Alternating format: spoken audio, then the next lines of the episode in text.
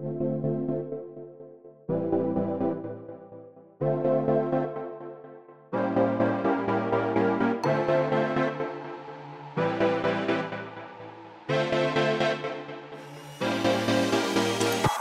Willkommen bei Hooked FM, dem wöchentlichen Podcast von hookedmagazin.de. Kurz vor der E3 stattet uns Leo einen Besuch ab, um über aktuelle News wie etwa einen Teaser für ein potenzielles Baldur's Gate 3, aber auch über Spiele wie die Neo 2 Alpha Demo oder das VR-Spiel Blood and Truth zu quatschen. Das alles und mehr jetzt bei Folge 223 von Hooked FM.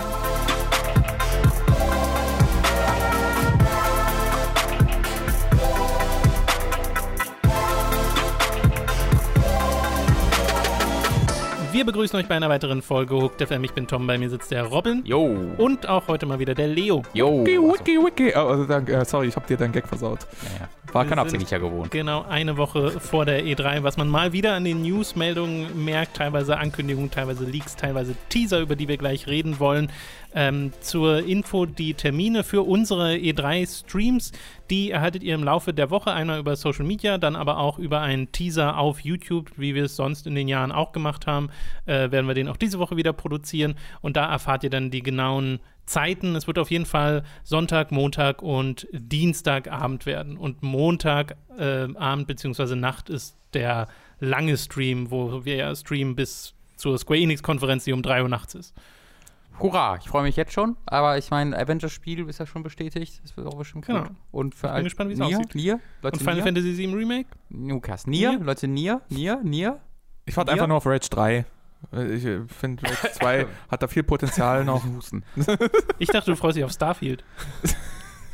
Warte, da könnte ich einen Witz machen dieses Jahr.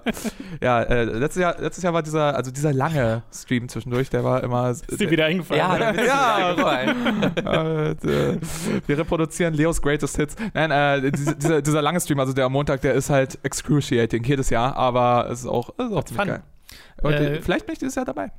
Genau, aber auch sonst ein paar bekannte Gesichter, die ihr da wieder sehen werdet.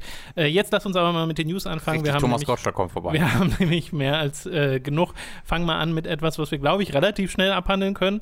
Äh, Mats und ich haben uns das äh, angeschaut und die Aufzeichnung dazu seht ihr auf unserem, äh, auf unserem YouTube-Channel. Es gab nämlich eine Pressekonferenz von der Pokémon Company, die so ein paar Sachen noch ankündigen wollten, neben Pokémon Schild und Schwert, die ja Ende des Jahres vor voraussichtlich erscheinen werden.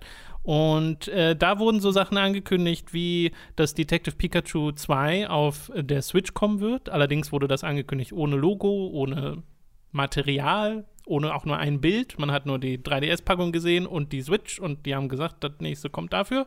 Ist, also ich habe ich hab keine Einigkeit darüber gesehen, ob es ein Port mit neuen Features oder ein Sequel ist. Also, Weil sie ja auch so nicht sauber gesagt meinten irgendwie, man Ja, erfährt- die- erfährt mehr übers Ende. nee, es wird fortgesetzt. Es soll abgeschlossen werden auf der Switch. Ja. Das haben Ja. sie gesagt, weil der erste einen Cliffhanger hat. Ja, okay. Ja, also- Wurde schon irgendwie ein Zeitrahmen Nee, angeteased? nee, oder? es einfach Okay. nur kommt dann. Äh, etwas anderes ist Pokémon Home. Das ist so der Ersatz jetzt für diese äh, Pokémon Bank, wo man seine Pokémon hin und her switchen kann für, zwischen den verschiedenen Editionen, wo man dann auch Leute, äh, Leute, Pokémon von Let's Go zu Pokémon Schild und Schwert holen kann. Äh, was ganz nice ist, aber ist halt, äh, ne, es ist halt so ein Tool. Äh, da ist jetzt, glaube ich, keiner so richtig krass gehypt für. Äh, Im Gegensatz zu Pokémon Sleep, weil jetzt wird auch unser Schlaf zur Unterhaltung. Und wenn das nicht das Aufregendste ist, was wir je gesehen haben in der Videospielindustrie, dann weiß ich auch nicht. Direkt nach dem Vitality Sensor, der nie erschienen ist. Das war so eine, ich hatte das live gesehen. Das war so eine Mischung aus The Onion und Black Mirror, die man da geboten bekommen hat. Ähm, weil der Großteil war halt völlig irrelevanter Business-Kram, so bla. Aber dann hast du dieses, dieses Ding, wo sie rauskommen und sagen, unseren, unser neuer Fokus als Firma ist der Schlaf. Denn wir wollen den Schlaf unterhaltsam machen. Ja, nachdem sie bereits Gehen Genau, und wir haben Spazieren Gehen. unterhaltsam gemacht Wir haben haben. endlich Pokémon Go. revolutioniert. Und jetzt revolutionieren wir Schlafen, dass man da endlich unterhalten. Ich schlaf doch. Ja. Ich schlaf da doch. Ich will nicht unter das wäre aktiv schlecht für mich, wenn ich währenddessen unterhalten werde, weil ich ja dann nicht mehr mich erhole. Dann reden sie aber weiter darüber, dass sie jetzt einfach den Schlaf revolutionieren werden, indem sie Pokéball Plus Plus, wie heißt das Ding? Äh, Motion, ja, doch, genau, dieses Pokémon Go Plus Plus. Pokémon Go Plus Plus äh, kannst du daneben legen. Da gibt es ja, also es gibt ja ganz viele so Fitness-Tracker auch als Uhr oder so, die dann halt einfach äh, sich merken, wie Apps viel du dich Handy. bewegt hast, Apps, genau, äh, was wahrscheinlich einfach das wird. Ähm, aber sie haben halt so Viertelstunde, 20 Minuten, haben drei unterschiedliche Firmen nur darüber geredet, wie sie jetzt endlich die, die letzte Grenze der des Schlafes ähm, irgendwie für sich beanspruchen werden. Und das ist so weird. Final Frontier. Das ist so fehlgeleitet und weird und komisch. Ja. Darf ich an der Stelle kurz einwerfen, dass es keineswegs die Final Frontier ist? Ich meine, wir sind noch lange, der Tod wurde noch nicht äh, äh, äh, äh, produktiv eingesetzt für Spiele. ja. Ne, also, wenn die Bakterienkulturen, die für Verwesungsprozesse zuständig sind, aktiv in Spiele eingebunden werden, äh, oh, ja, dann, da- dann ist es, und, äh, selbst, selbst bei Lebenden könnte man noch, äh, ne, zum Beispiel, was weiß ich, die Akkuleistung wird aufgeladen über die elektrischen Signale im Gehirn. Du musst Ja. so einen Stecker dir durchs Ohr und dann wird deine, dein Handheld darüber aufgeladen. Das wäre doch schön. Diese, halt diese Vorstellung, dass du halt gehst, um deine Pokémon zu wachsen zu lassen und dann aber auch schläfst, um deine Pokémon wachsen zu lassen. Vor allem, sie Das haben aber auch nicht gesagt, ist. Ja, irgendwie, Sie genau, haben nicht gesagt, je besser du schläfst, desto mehr Attacke bekommt wahrscheinlich ein Pikachu irgendwie. Meine, meine Theorie ist zwei Sensoren auf die Augen und sobald der REM-Schlaf einsetzt und die Augen sich bewegen. ja, guck, oh Gott. Ähm, das ist halt wirklich eine Black Mirror. Ich gucke gerade viel Black Mirror, deswegen mache ich ganz den Vergleich. Es ist halt wirklich drei Schritte weiter und wir sind endgültig bei der Folge, die noch nicht mehr umschreiben muss, angekommen. Ja, ja. Ich finde das mega creepy, weil das, ist, obwohl es jetzt eigentlich gar nicht so revolutionär ist, aber wie es verkauft wurde, war so Ja, dieses weird. unironisch zu sagen und so einen Text in einem, in einem Trailer zu bringen, wo halt steht, so nach dem Motto, äh, Turning Sleep into Entertainment oder so, das klingt halt wirklich wie ein Mega 64-Video oder ja, sowas. ja, ja. Und nicht wie eine echte Pressenummer. Vor allem hat auch die Erfahrung in der Vergangenheit gezeigt, dass, ich sag jetzt mal, die meisten dieser Gimmicks schlichtweg nicht funktionieren. Das ist wie Solarsensoren an deinen Handheld-Konsolen oder sowas. Das, sind, das ist einfach zu invasiv. Ja, es ist zu und- speziell und zu invasiv. Vor allem Pokémon Go ist ja so groß geworden. Zum einen, weil das Konzept schon in einem vorherigen Spiel ähm, geprüft wurde, Mhm. so, ne? weil Niantic ja schon vorher was gemacht haben. Und Leute teilen das miteinander, Leute treffen sich, Leute gehen aktiv auf die Suche. Es hat total gepasst zum Pokémon-Konzept des Schnapp sie dir alle. Und wie das jetzt zu Pokémon Sleep passen soll. Jetzt schlafen ja Leute miteinander. Das wird, das, Ja, vielleicht Du bekommst, nämlich, das so, du bekommst extra Punkte, wenn du mit einem anderen Spieler von Pokémon Go schläfst. Oh, So, genau, Black Mirror Leute. Die Leute, die kein Pokémon Go spielen, werden künftig halt dadurch ausgeschlossen, weil du nur noch Punkte bekommst, neue Pikachus, wenn du deren Leute vögelst, die selbst maten dann auch miteinander. richtig. Oh Gott.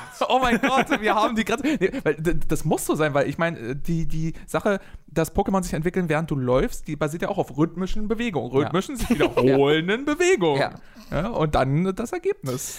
Müssen aber aufpassen, dass du dann nicht Pokémon Go startest, wenn du eigentlich mit jemandem, mit jemandem schläfst, weil das wird dann ja komplett ver, ver, ver So, während du schon mitten dabei bist. So, scheiße, ich habe vergessen, Pokémon Sleep anzumachen. Warte mal, noch, das ist nach der Kondompause, ist das so das Unsexieste, was beim Sex passieren kann. Oh shit, ich hab Pokémon nicht angesprochen. Ah, scheiße, ich auch. Pikachu. Okay, gut. Ich glaube, wir haben das Thema. Pikachu, more like. Jesus Christ, jetzt haben wir das Thema ausgeschöpft. Äh, ich wollte parallel dazu noch äh, mit reinbringen, dass Square Enix jetzt auch ein Pokémon Go-like angekündigt haben, nämlich Dragon Quest Walk. Diese Namen. Die Namen sind Sleep, super. Dragon Quest Walk. Äh, und sie haben gleichzeitig noch bestätigt, dass Dragon Quest 12 sich in Entwicklung befindet, was aber keine so große Überraschung Ja, ist. Weil of course. langjährige Reihe, die die ganze Zeit weiterentwickelt wird, Ja. ist weiterhin in Entwicklung. Machen wir weiter mit was ganz anderem, nämlich dem Trailer und Release-Datum für Death Stranding, das tatsächlich noch in diesem Jahr erscheinen soll, nämlich am 8. November. Und wir haben einen über achtminütigen Trailer bekommen, man könnte ihn schon fast als Kurzfilm bezeichnen, der wieder verschiedenste Szenen aus dem Spiel zeigt, ganz viele Story-Szenen, aber eben auch ein paar Gameplay-Szenen, wo man den äh, Charakter von Norman Reedus zum Beispiel sieht, wie er vor so einem Berg steht, dann so eine Leiter rausholt, die sich von alleine ausfährt und er dann den Berg äh, dadurch erklimmt. Man sieht aber auch so ein bisschen Nahkampf. Äh, Gefechte und Robin will etwas sagen. Das ist mein Thema, da muss ich kurz reingrätschen. Ja, sehr gerne. Eine Leiter, die dann waagerecht hängt. Ist das dann nicht eine Treppe? Liebe Leute, jetzt müssen wir mal kurz, da habe ich noch gar nicht drüber nachgedacht. Eine Treppe Wird nicht dieses waagerecht. Spiel meine konfusen, meine, meine Verwirrung da Ich endlich glaube, er meint diagonal. Äh, äh, war, war, war, senk, war. Ja, aber sie war ja jetzt nicht genau waagerecht. Ja, jetzt, jetzt müssen wir hier mal nicht Mathe-Lehrermäßig mich hier vorführen. Sagt derjenige, der gerade die Definition von einer Leiter wieder in Frage aber auch stellt. nur, weil es mich halt beschäftigt, weil ich das noch nie, noch nie konnte, den Unterschied. Und ich hoffe halt, dass Hideo Kojima die Leiter-Treppen-Konfusion revolutioniert und uns alle zusammenführt. Mi- Das mi- war nur mein. Mich als Ace Attorney-Fan äh, interessiert, ist das eine, eine Leiter oder eine Trittleiter? Was ist denn der Unterschied? Das, Das ist das müssen wir jetzt hier nicht ausklamüsern. Du, du darfst nicht so engstirnig sein. Trittleiter ist so eine Kleinleiter. Ich weiß noch nicht, was es ist.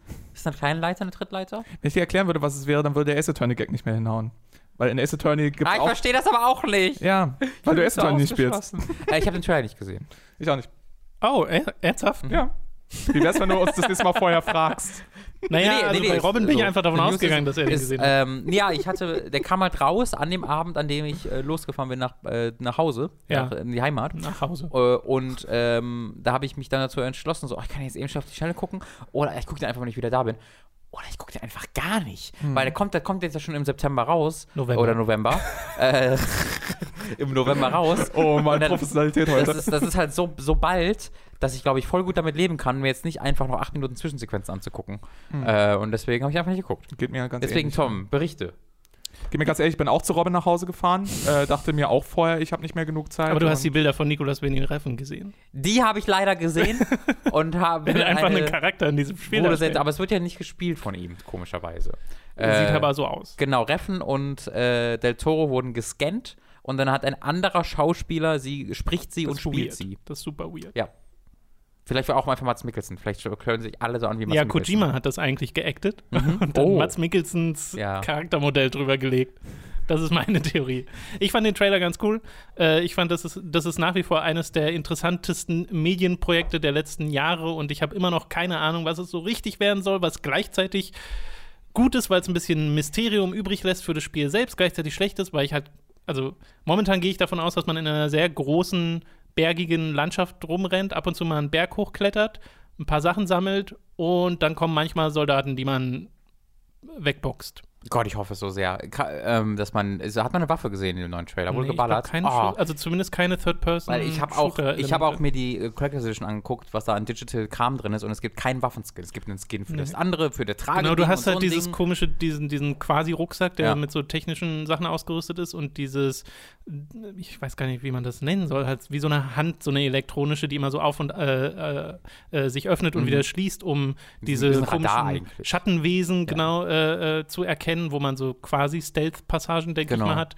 Und es aber- wurde ja, glaube ich, bestätigt, dass diese Waffe-ähnliche Konstruktion, die man am Ende des letzten Trailers gesehen hat, keine Waffe gewesen sei. Steht er am Berg und er holt Mhm. so ein Ding hervor, das aussieht, als ob wie, wie halt ein Sturmgewehr oder so.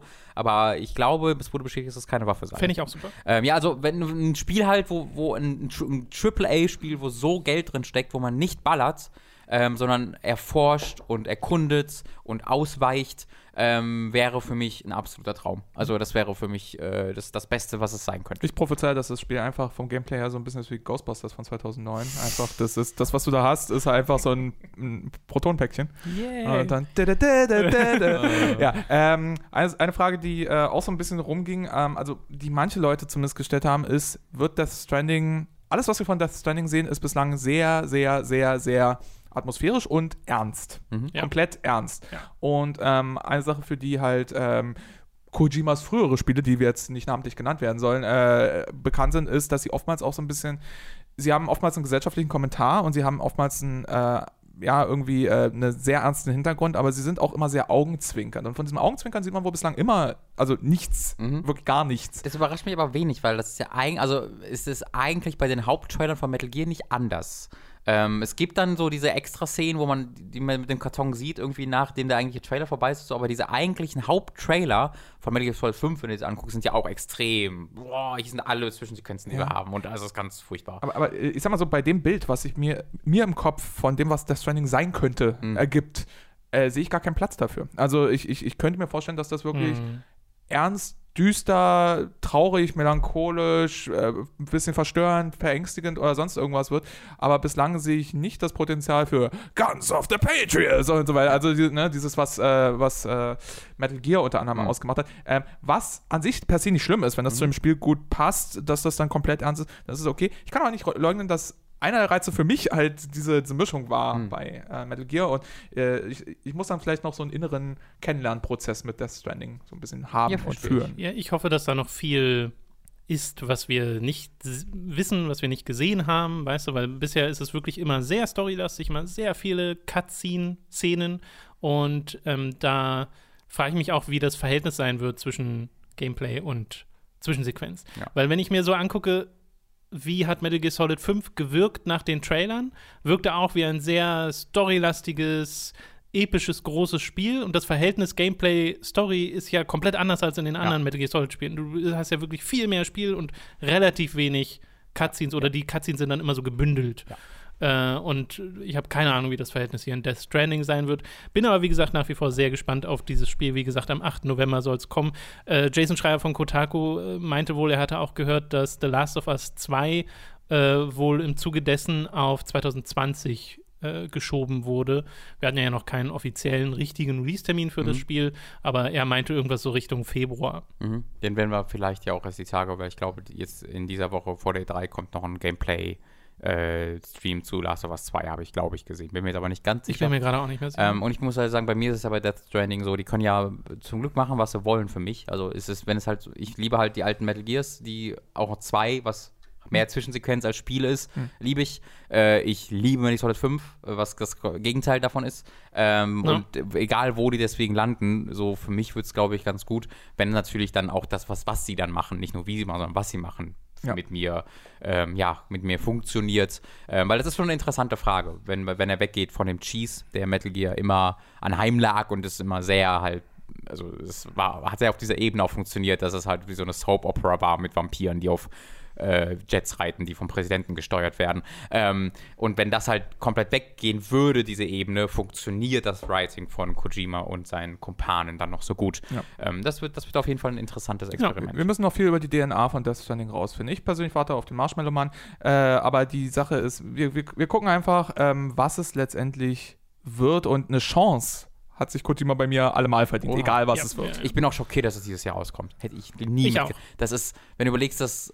Also, der hat ja die Timeline auf Twitter mal gepostet, wie das dann war. Und wenn du überlegst, dass 2016 das Studio noch nicht existierte und der dann 2020 ein komplettes neue IP, so eines der sehr teure neue IP entwickelt, ähm, das ist äh, kaum, kaum zu fassen. Mein Wunsch ist, äh, dass die mal ein langes Meeting mit Square Enix haben Hm, und denen mal gezeigt wird, hier guck mal, das Ja, ist, ja, ja. das nennt man einen Plan. Ja. einen Entwicklungsplan. Ich finde das auch ganz cool, weil Kojima wird so, hat so ein bisschen den Ruf, dass der immer sehr lange braucht und völlig über Budget geht, aber das ist gar nicht so. Also, wenn er da mal wirklich reingeht, die, die Metal Gear Solid-Spiele waren eigentlich immer sehr zeitig. Metal Gear Solid 4 hat irgendwie vier Jahre auch gedauert äh, und war halt dieses Next-Gen-Ding und dann kam Metal Gear Solid 5, hatte Jahre gedauert. In der Zeit wurde aber eine neue Engine entwickelt und Ground Zeroes und Metal Gear Solid 5 äh, und das war jetzt auch nicht, auch, das hat irgendwie 80 Millionen gekostet, was jetzt auch nicht mehr ist als andere AAA-Spiele. Aber irgendwie hat sich bei dem so durch die Kojami, äh, Kojami? Kojami.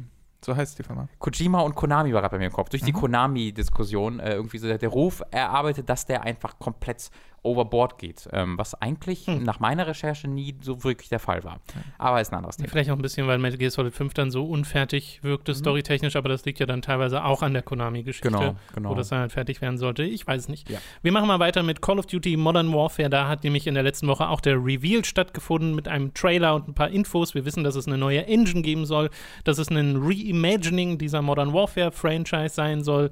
Äh, einen Koop-Modus soll es haben und äh, wieder kostenlose DLCs auf PlayStation 4, Xbox One und PC wird es erscheinen am 25. Oktober.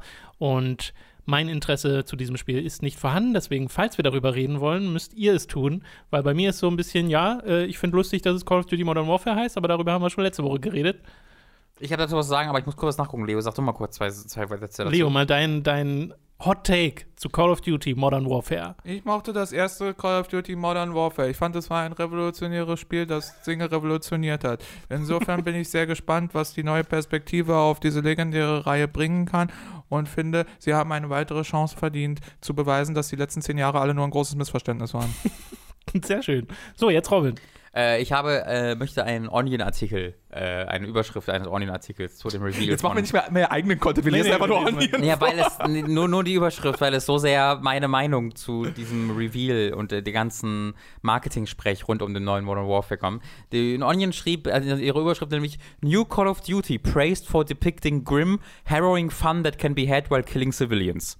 äh, weil das ist genau das, was sie mit dem Modern Warfare gemacht haben. Also ich äh, freue mich, also ich freue mich, ist das falsche Wort, aber ich bin da ziemlich gespannt drauf, weil äh, ich halt auch finde, dass Modern Warfare einer der besten Shooter ist, die es so, eine Singleplayer-Shooter-Kampagne ist, die es so gibt. Äh, und ich äh, Call of Duty da auch noch sehr mochte zu dem Zeitpunkt. Ähm, die Sache ist, es, es wirkt alles so nach dem Reveal, als ob Infinity Ward, das was jetzt Infinity Ward ist, das Einzige, was sie aus der alten Modern Warfare-Reihe mitgenommen zu haben scheinen, ist, das hat mal Leute schockiert, da gab es mal eine Atombombe und dann ist, da hat man da mal Zivilisten umgebracht, das ist, das, das machen wir, das machen wir ganz viel, aber ganz viel Zivilisten umgebracht, so, das sagen die quasi. Ähm, Gleichzeitig sagen die aber auch, die Waffen, ne, oh, sind die cool. Hier kannst du schießen, das fühlt sich cool an. Oh, diese Waffe sieht super badass aus und du bist ein Badass. Und das sind so zwei ähm, Richtungen, die sie da gleichzeitig einschlagen, wo ich überhaupt gar nicht sehe, wie die zusammenpassen. Also entweder du machst die Power Fantasy, wo du dich wie der krasseste Badass fühlst und richtig Spaß daran hast, wie geil sich das Ballern, Abballern von Menschen anfühlt, oder du machst halt dieses dramatische ähm, äh, Antikriegsspiel, wo du Zivilisten niedermäßt, weil du es musst, aber nicht willst, äh, und dann halt eher in diese Spec Ops the Line Richtung gehen willst, egal ob das jetzt gut funktioniert oder nicht. Moment, Spec Ops The Line macht beides, aber macht dir hinterher Schuldgefühle deswegen. Das ist eine andere Diskussion. ähm, Aber wie siehst du denn das bei äh, Modern Warfare 1? bei Modern Warfare 1 bin ich, äh, finde ich, gehen sie voll in den Badass rein. Ja, du hast dann zwar, oh, hier äh, geht eine Atomrakete kaputt, aber ich hatte nie das Gefühl, dass Modern Warfare ernsthaft versucht, mir zu sagen, das ist aber auch Ja, wirklich. ich glaube hm. halt, aus ihrer Sicht haben sie das da mit schon gemacht Ja. und deswegen werden sie da jetzt in die ähnliche Richtung wurde gehen. halt- Deswegen, es ich glaube, ich kann mir schwer vorstellen, dass es irgendwie in eine oder andere Richtung jetzt ausschlägt. Ich glaube, das wird genau das Call of Duty Modern Warfare, das auch das erste Modern Warfare war, rein von dieser Balance aus, hey, was wollen wir mit der Story Mhm. machen und was wollen wir auf der anderen Seite mit dem Gameplay machen. Es wurde halt nie so beworben. Es Ja. wurde halt nie so als dieses Ding verkauft, was halt die, in diese krasse Antikriegsrichtung geht, sondern das war immer so, wir sind das coole Badass-Ding, aber wir wollen auch schockieren. So, und dieses Schockieren war halt, wir wollen halt schockieren. Aber äh, eine der Missionen, die sie da gezeigt haben, und ich glaube sogar die Mission, die sie gezeigt haben der Presse, war halt, wo du einen großen Gebäudekomplex durchstreifst und dort alles niedermähen musst, weil du irgendwie nicht weißt, wo äh, Zivilisten sind und wo die Gegner sind und dann ballerst du halt auf die Gegner, äh, die sich dann als Zivilisten herausstellen, aber musst dann trotzdem weitermachen und tötest da halt, was ich, Zivilisten in diesem Gebäudekomplex. Ähm, und das wird halt als die zentrale Mission vorgestellt, so. Äh, und ich hatte nie das Gefühl, dass jetzt ähm, Modern Warfare so verkauft wird. So, das, es war immer so, ja, wir sind auch ein bisschen edgy und cool. Ähm, aber ich hatte nie das Gefühl, dass das wirklich der Sinn der, der Geschichte ist, sondern du sollst halt ein Badass sein und dich cool dabei fühlen. Und ich habe halt echt so, mir bekomme ein bisschen Gänsehaut, wenn ich darüber nachdenke, dass das so das, das zentrale Ziel ist von dem Spiel. Ähm, Äh, nicht im positiven Sinne. nicht im positiven Sinne, überhaupt nicht. Ähm, weil wenn ich halt überlege, hier Kriegsverbrechen, aber die Kriegsverbrechen müssen sich auch noch cool anfühlen. Ansonsten, ah, weiß ich nicht. Und du musst auch noch ein bisschen wie ein Badass fühlen währenddessen. Äh, das kann sehr, sehr krass in die Hose gehen. Die Sache ist, ich habe so ein bisschen Vertrauen da drin tatsächlich, weil Infinity Ward als letztes ähm, Infinite Warfare gemacht hat. Und Infinite Warfare hatte eine echt gute Geschichte. Hatte, also Geschichte vielleicht nicht, aber echt gute Charaktere und echt gutes Storytelling. Ähm, und hat das wirklich geschafft, diesen, auch den, die, die Kosten des Krieges natürlich total romantisiert und total auf dieser Hollywood-Ebene, ja, aber trotzdem, ich habe mit denen mitgefühlt und mitgelitten und hatte ähm, Freude daran, mit denen mitzuleiden und war interessiert daran, was mit denen passiert. Und wenn sie das schaffen, ins Modern Warfare zu übertragen, dann fände ich das ganz gut. Ja, ich glaube, es hängt dann sehr davon ab, was für einen Anspruch man an dieses Spiel hegt. Ich glaube jetzt nicht, dass man da mit allzu krass tiefgründigen Sachen rechnen kann, aber wenn es schon mal sowas macht wie, hey, du hast diese Mission, in der halt Zivilisten umgebracht werden und das hat dann auch eine Folge, eine reale, wobei es ja im, äh, US-Militär oft so ist, dass den Leuten da gar nichts passiert. Das aber auch das könnte man interessante theoretisch Richtung. Ja, darstellen. Wenn es thematisiert wird. Genau. Das Level danach ist einfach, einfach der Gerichtsprozess, in dem du freigesprochen Ja, wirst. genau, einfach genau. drei Stunden. Das wäre so gut. Hätte man, könnte man theoretisch machen. Das hat 24 ja auch gemacht. In der 24-Serie, was ja viel so wie Call of Duty Modern Warfare auch so ist. Ne? Wir, wir sind hurra amerikanischer Patriotismus, aber ist auch alles gar nicht so gut. In der sechsten Staffel oder siebten Staffel, die beginnt einfach damit, dass Jack Bauer Walker vor, vom Ge- Gericht steht und sagt, du forderst aber ganz schön viele Leute, ne? Ja, aber muss ja auch sein. Aber geh auch nicht anders. Das ist halt, weil das nach 9-11 sich natürlich irgendwann gedreht hat, dass irgendwann Leute mal gedacht haben, warte mal, vielleicht ist das gar nicht so gut. Dann, ah, fuck, ist vom Gericht.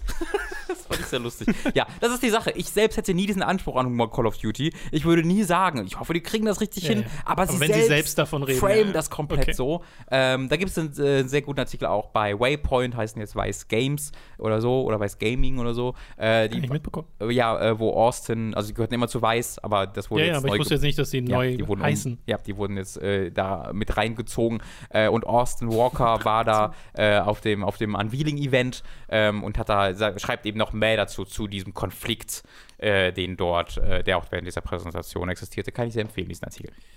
Lass uns weitermachen mit einem Leak, nämlich zu Watch Dogs 3, bei dem schon seit Ewigkeiten bekannt wird, A, äh, bekannt ist, A, dass es existiert, B, dass es in London spielen wird. Das hat sich jetzt nochmal bestätigt über einen Amazon.uk Leak und äh, Jason Schreier von Kotaku hat dann auch nochmal gesagt, ja, wir können das auch wiederum bestätigen, dass das äh, stimmt, was da in dem Leak steht. Äh, nämlich, dass es Watch Dogs Legion heißen wird oder Watch Dogs 3 Uh. Legion. Ich weiß gar nicht, ob es die 3 mit im Namen hatte. Uh, äh, nee, Lehrer hat es nicht im Namen. Nur Watch Dogs halt- Legion. Zwei, also zwei Spiele sind, also dann hat es ein. Hm. Wenn du so an, an nach der 5 anfängst, die Nummer wegzulassen, Bei finde ich der das 3 ist okay. eigentlich noch nicht nötig. Aber ne? bei einer 3 ist das zu früh. Dann jetzt wirkt nämlich Watch Dogs 2 wie der Outlier und das mag ich nicht. Äh, nun, es soll äh, tatsächlich in London spielen und der Hook dieses Spiels soll sein, dass man jeden NPC kontrollieren kann, daher auch dieser Name. Und jeder NPC soll so seine eigenen Eigenschaften und Fähigkeiten und Animationen haben und das wird irgendwie prozedural generiert äh, von einer KI-Magie, wie auch immer genau das aussehen soll. so wiss- heißt das, wissen wir ja noch nicht. Aber ähm, klingt an und für sich schon mal nach einem äh, nach einem ganz äh, witzigen Gimmick. Und Schreier hatte beim Kotaku-Artikel auch geschrieben, er hat halt gehört, zum einen, dass das so ein Feature-Set sein soll, zum anderen auch, dass das wohl so ambitioniert ist, dass da die Entwickler ziemliche Kopfschmerzen mit haben. Äh, also mal sehen, wie es dann in der finalen Version aussehen wird. Über VG247 äh, haben wir außerdem erfahren, dass scheinbar Clint Hocking der Director sein soll. Der hat auch Far Cry 2 directed vorher. Okay, das ist interessant. Äh, und dass es angeblich in einer Post-Brexit Dystopian Near Future spielen Hell yeah! Das ist ja super. Und du kriegst Malaria ständig. ähm, Du stirbst an Brexit, wenn du nicht Medikamente. Und dein, dein Smartphone geht ständig kaputt. ich sehe aus wie Boris Johnson. Schnell, nimm die Medikamente. Ich finde, das klingt super interessant. ich hab Nigel Farage. Oh Was nein, mache ich die jetzt? böseste aller Krankheiten. Du steuerst den dann. Oh Gott. Post-Break, das mag ich sehr. Ähm, ich bin sehr gespannt auf das erste Interview, wo Ubisoft sagt, das ist übrigens nicht politisch. das ist nicht worauf darauf Falls das- sich, falls sich das bewahrheitet, ja. Also wenn, wenn das tatsächlich so ist, wäre es natürlich ein stark politisches Spiel, wie ja, Ja. viele ihrer Spiele eigentlich sind. Aber ähm, ja, ich finde auch der Setup ist an und für sich sehr spannend. Ich habe aber noch sehr Schwierigkeiten, mir vorzustellen, wie genau das aussieht. Weil wenn du einfach nur sagst, okay, du kannst jeden NPC übernehmen, Aber gibt es noch einen Hauptcharakter trotzdem? Oder? Ja, I Ja. guess, keine Ahnung. Also, wie genau steuert sich dann dieses Spiel und äh, wie genau laufen Missionen ab? Äh, weil da passt dann ja nicht mehr dieses klassische, okay, ich infiltriere hier irgendein Gebäude mit Stealth. Wie hieß nochmal das? Mindhack? Wie hieß das Square Enix? Dieser grandiose Square Enix Third-Person-Shooter Oh, von ja, 2011 right. nochmal. Hieß der Mindhack?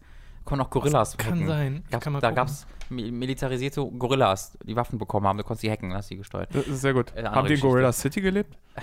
Hattest du das mal getestet? Äh, nee, ich hatte das nie gespielt tatsächlich. Leo vielleicht. Äh, nein. Nee. Ähm, ich, ich weiß nicht, also vielleicht denke ich hier zu kurz oder vielleicht liegt es daran, dass ich äh, die Quelle nicht gelesen Mein habe oder Jack. sowas.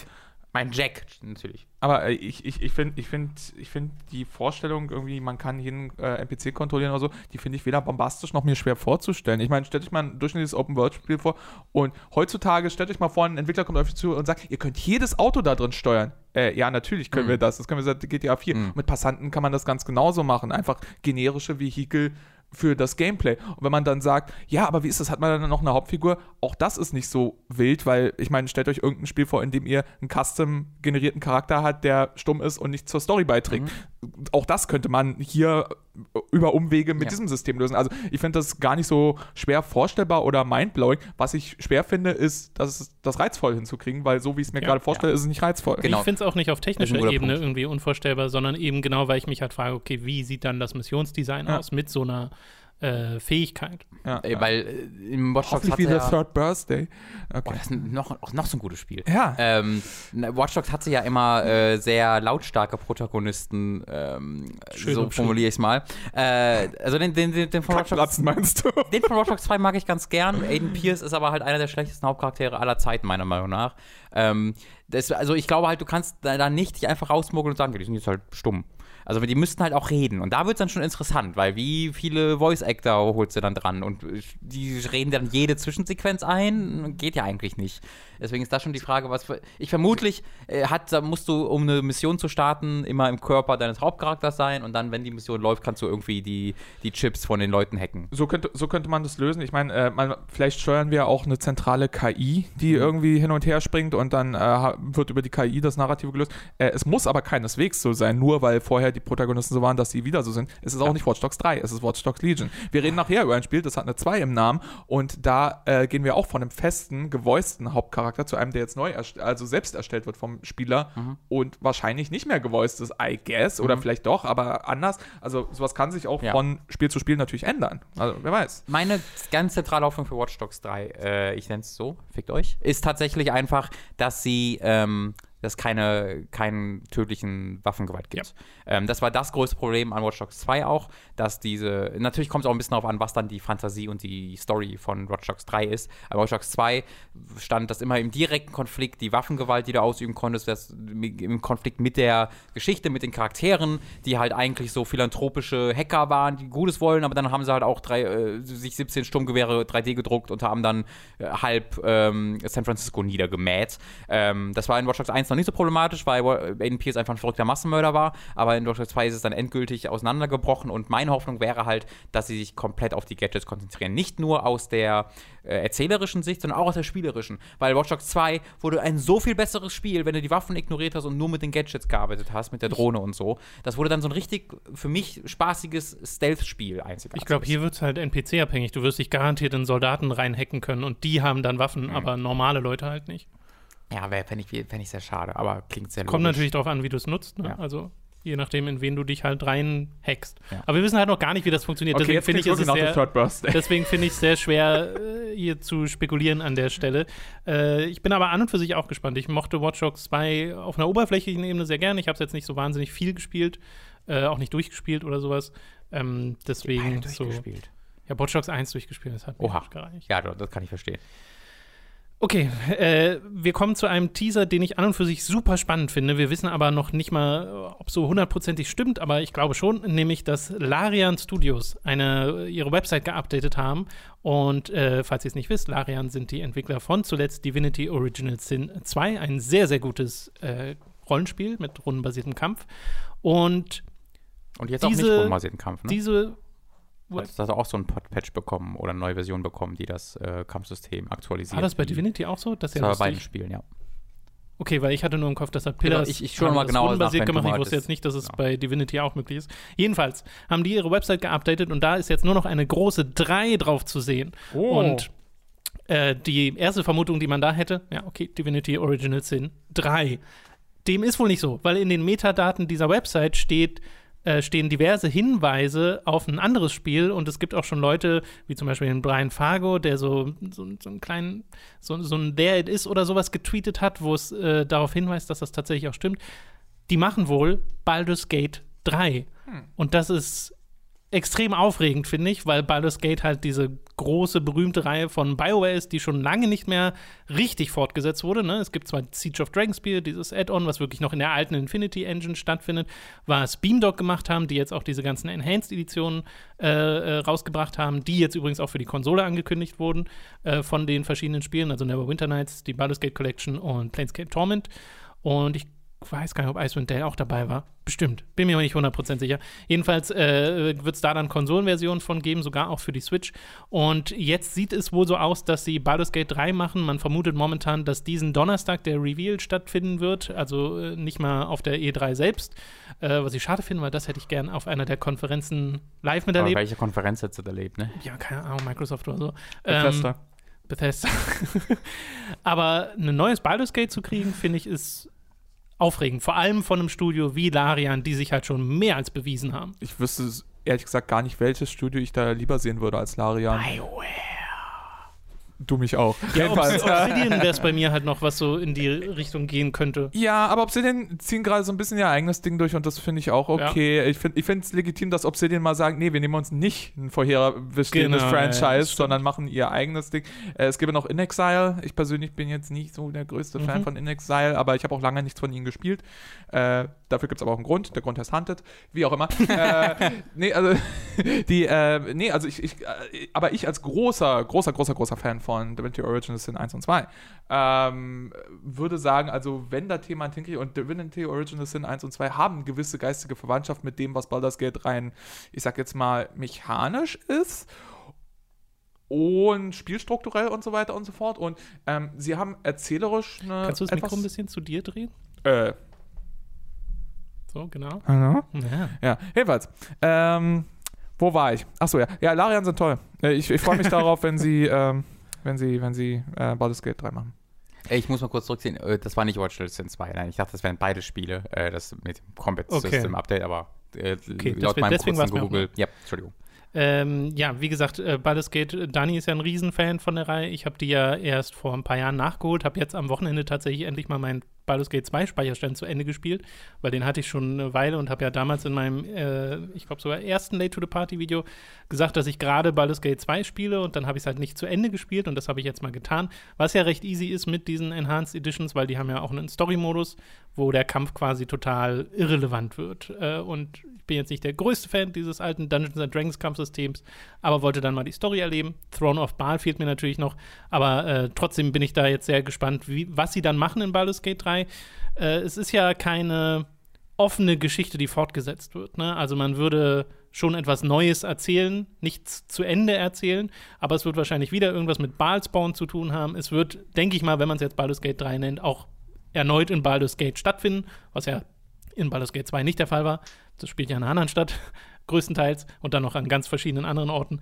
Aber äh, das fände ich super spannend, wenn auf die Art und Weise Baldur's Gate 3 äh, zurückkehren würde, weil es gab ja damals schon mal ein Spiel, was in Entwicklung war in Baldur's Gate 3, wo aus dem dann nichts wurde. Und man hatte so Gerüchte gehört, dass Beamdog irgendwas mit Baldur's Gate machen. Und zwischenzeitlich war ja sogar David Gader, der Schreiber von äh, Dragon Age bei Beamdog, ist er aber schon jetzt eine ganze Weile nicht mehr.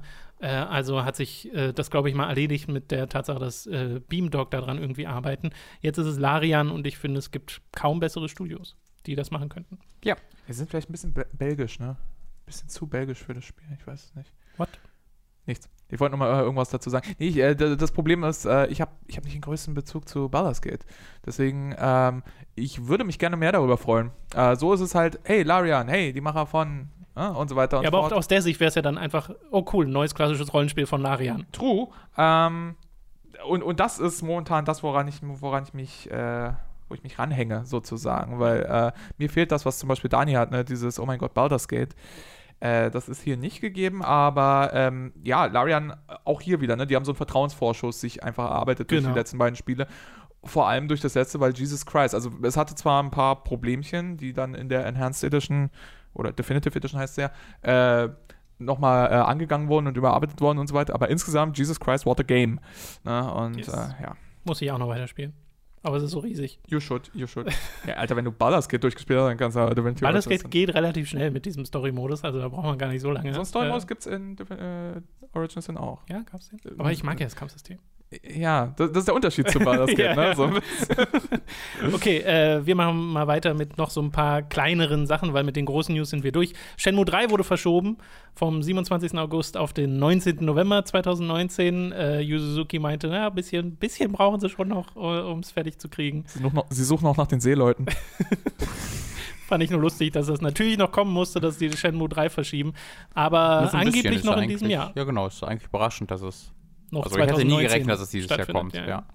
Äh, mal sehen, ob es die letzte Verschiebung ist. Ne? Ja. Also noch ist es nicht so sicher. Äh, dann gab es noch diverse kleinere Sachen. Fable 4 hatte einen äh, Leak jetzt, also ist auch so ein G Gerücht, was aus Reddit en äh, entstanden ist. Keine Ahnung, wie sicher das jetzt gerade ist. Nach diesem Gerücht wird das ein Open-World-Spiel mit einer eigenen Charaktererstellung und es wird so eine Art Städtebau geben, der Einfluss auf die Story haben soll und einen Multiplayer. Aber wie gesagt, das ist alles ein Gerücht. Müssen wir mal gucken, ob sich das bewahrheitet. Vielleicht erfahren wir schon auf der Microsoft-Konferenz. Das hört sich sehr MMO-ig an. Ich hoffe, ich hoffe, sie vergessen nicht die Identität Ja. von Fable dabei. Wird's gemacht von Larian? Äh, von Playground, Larian. von dem, was wir bisher wissen, den Machern von Forza Horizon. Okay, Ja, das ist, halt, das interessant. ist halt ein britisches, die haben quasi einen zweiten, also das ist immer noch gleiche Studio in, in England, aber die haben halt die letzten Jahre ganz, ganz breit rekrutiert Ja. ähm, von halt ehemaligen Lionhead-Leuten auch und so, aber allgemein in der englischen Und Videospielindustrie. spezifisch für spezifisch für von, genau, von dem, was wir wissen, halt Fable 4 ist noch nicht bestätigt, aber klingt sehr, sehr, sehr wahrscheinlich. Rebellion haben gesagt, dass sie auf der E3 Evil Genius 2 und ein unangekündigtes Spiel zeigen werden und so ein ne? Sniper-VR-Spiel. Weil- Aber finde ich spannend, Evil Genius 2 haben wir lange, lange, lange nichts Ja. von gehört. Dachte, das wär Diese tot. Ich dachte auch, es wäre wär ja, schon oder gar zumindest im. Limbo. Was Ja. war das zweite Spiel? Was unangekündigt ist. Und Ach. dann noch ein Sniper VR. Bitte nein. Evil Genius 3, please. Ja. äh, und wir haben, ich glaube, wir haben anfangs schon mal kurz erwähnt, Square Enix haben bestätigt, dass Avengers äh, Mhm. auf der E3 äh, gezeigt wird. Also jetzt, jetzt kommt es tatsächlich, nachdem das schon, glaube ich, seit zwei Jahren im Umlauf ist, dass Ja. es äh, angekündigt werden soll. Ist ein bisschen spät, oder? Also für die Omega-Welle des Hypes ist es ein bisschen Ich spät glaube halt, die ist, diese Welle ist nie vorbei, glaube ich. Weil bis, bis dann das Spiel rauskommt, ist schon wieder der nächste Avengers-Film wahrscheinlich da. Äh, dieses Will will never stop, Leo. Will never stop. Mich würde ehrlich Yes, gesagt gar nicht will. überraschen, wenn das, wenn das dann noch Ende des Jahres rauskommt. Oh, meinst du? Könnte ich mir vorstellen. Wäre natürlich cool.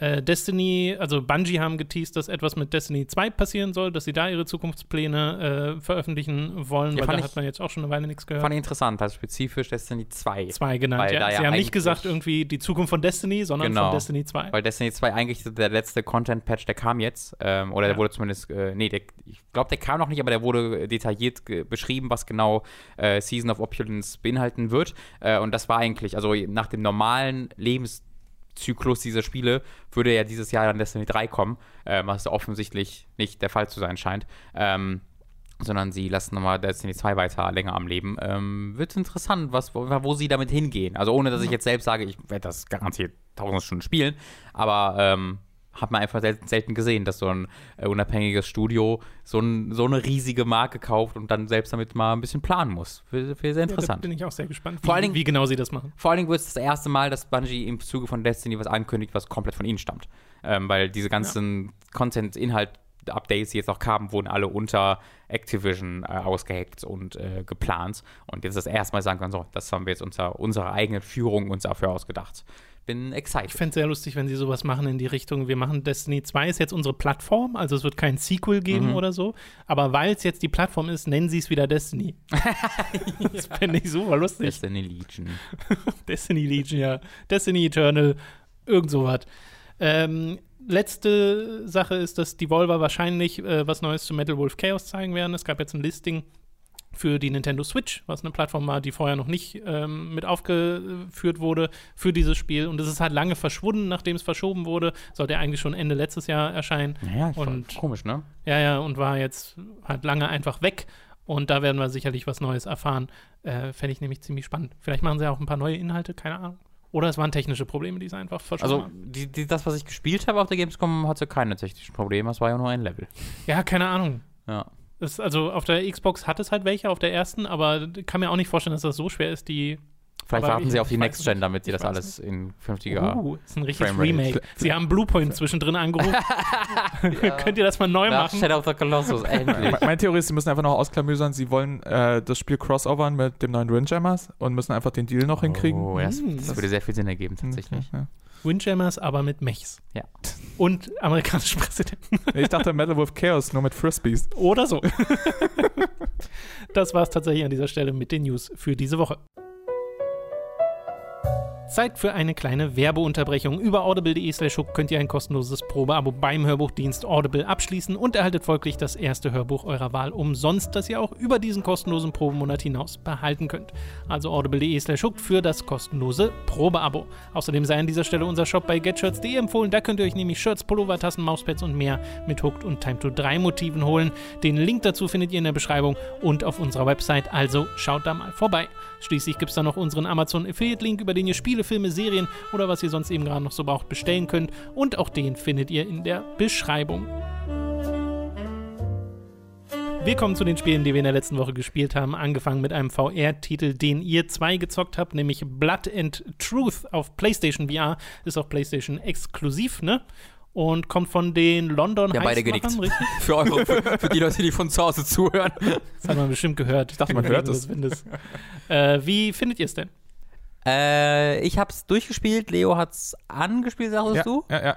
Äh, ich habe so ein paar Stunden drin. Äh, ich hätte es gerne weitergespielt. Ähm, ging bei mir nicht wegen Motion Sickness und Hm. zu wenig Zeit. Ne? Ich brauche dann immer leider Ruhephasen Pause. und Pausen Ja. und so weiter und so fort. Deswegen bin ich nicht so viel dazu gekommen. Und du hattest es ein bisschen früher, als ich glaube. Genau, ich habe es halt vom, vom Release bekommen. Ich konnte halt letzte Woche nicht drüber reden, weil das im Embargo leider genau einen Tag nach, also am Hm. Dienstag vor, zu Ende ging. Ähm, da hatte ich es aber auch schon durchgespielt. Ja, äh, Blood and Truth von den London Studios, äh, berühmterweise die Macher von The London Heist, äh, einer in We Are Worlds enthaltene, ähm, ja, ich sag jetzt mal Proof of Concept Demo von einem äh, coolen London Underground Gangster Shooter Krimi Gedöns. Schöne Ähm, Genrebezeichnung. Es ist so ein bisschen, wenn James Bond noch weiter in die Call of Duty Richtung gehen würde. Also es ist so sehr James Bond. Das ist Blood and Truth, ja. Ich würde so, sagen, ich Ja, würde sagen The. London Heist nicht. Okay, Ich ja. würde sagen, The London Heist. Das ist die erste Sache, über die ich reden, also nicht die erste, aber das ist eine der Sachen, über die ich heute reden will, Mhm. äh, wenn wir über das Spiel reden, ist, ähm, wie sich beide Spiele unterscheiden, weil meine Erwartungshaltung war stark von The London Heist geprägt. Okay, das ist super, weil ich habe London Heist gar nicht gespielt. Da kannst Okay. dann äh, du.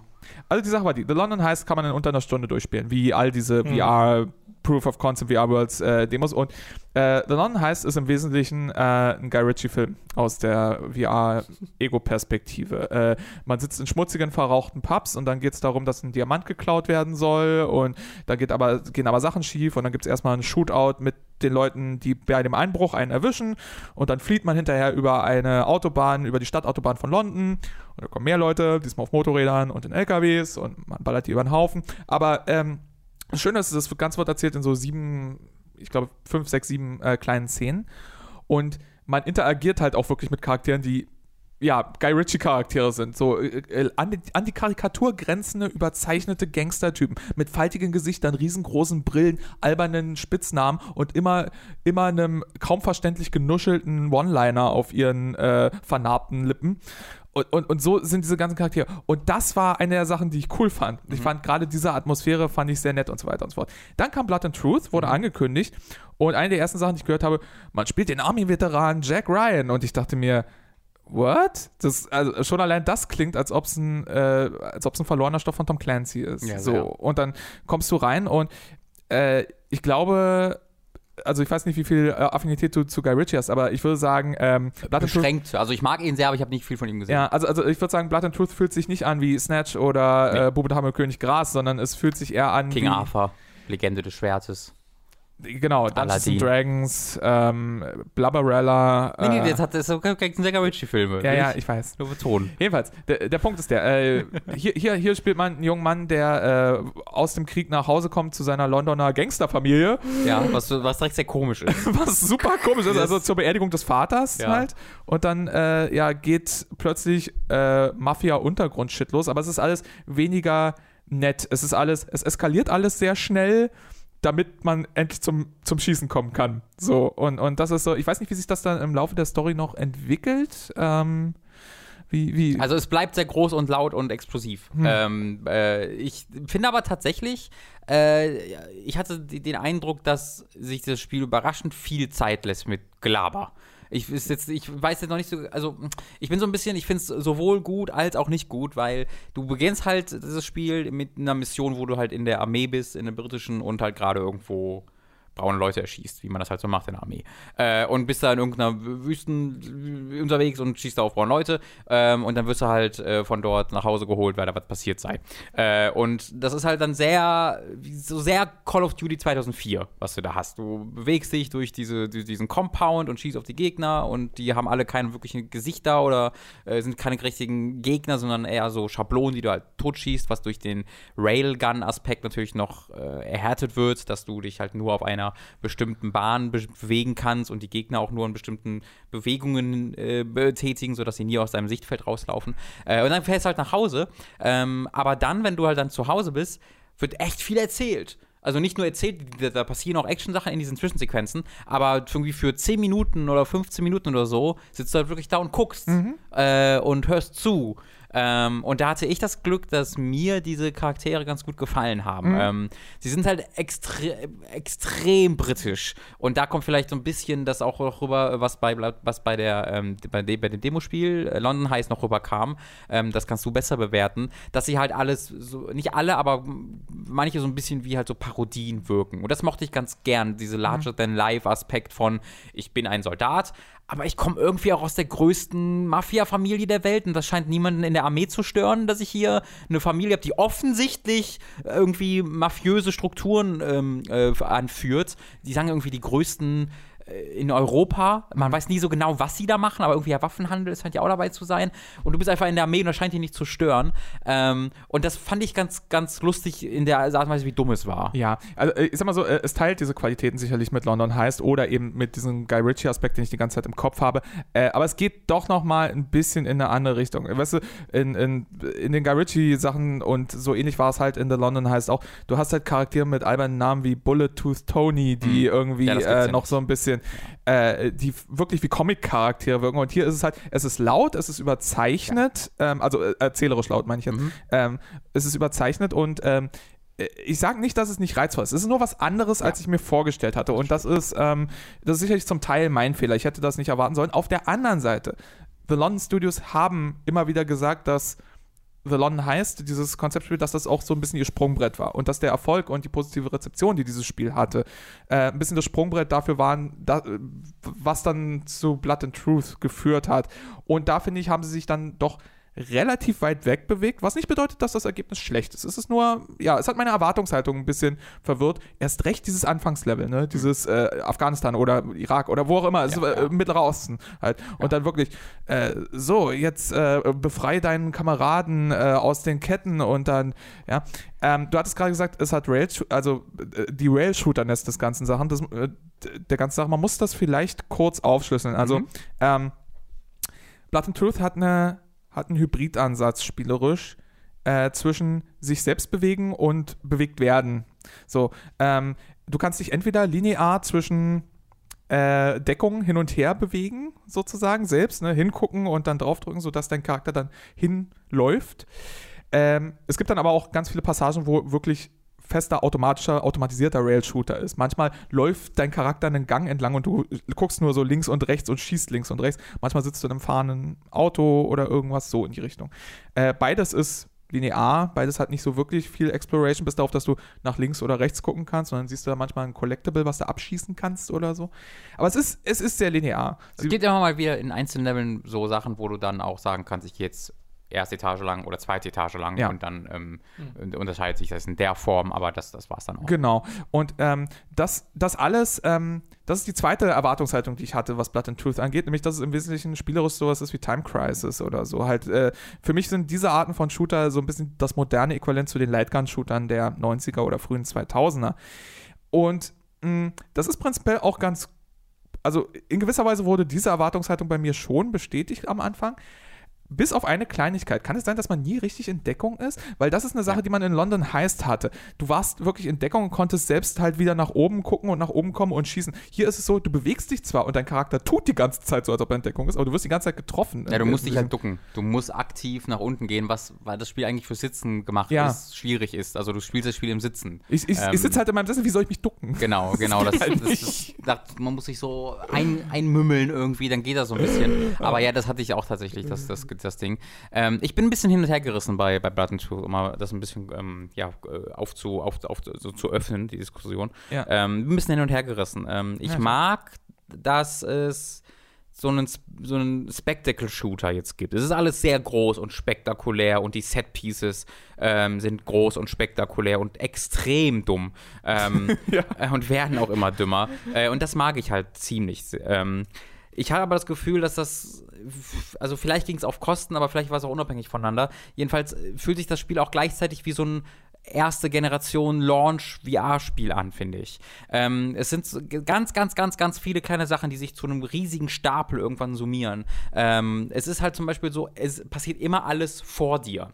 Äh, es, in den Spielen hast, in diesen VR-Spielen hast du normalerweise so gut wie immer verschiedene Komfortfunktionen. Also sagen kannst, ich drehe mich in 90 Grad Schritten oder in 180 Grad Schritten oder ich drehe mich flüssig, wenn ich ähm, nicht so Probleme mit Motion Sickness habe. Ich laufe, indem ich mich teleportiere oder ich laufe, indem ich äh, wirklich wie in einem normalen Ego-Shooter laufe. Das gibt alles nicht in Blood and Truth. Was sie in Blood and Truth gemacht haben, ist, sie haben immer die Option genommen, die am wenigsten Gefahr läuft, dich äh, krank zu machen, ähm, die aber auch am wenigsten immersiv gleichzeitig ist.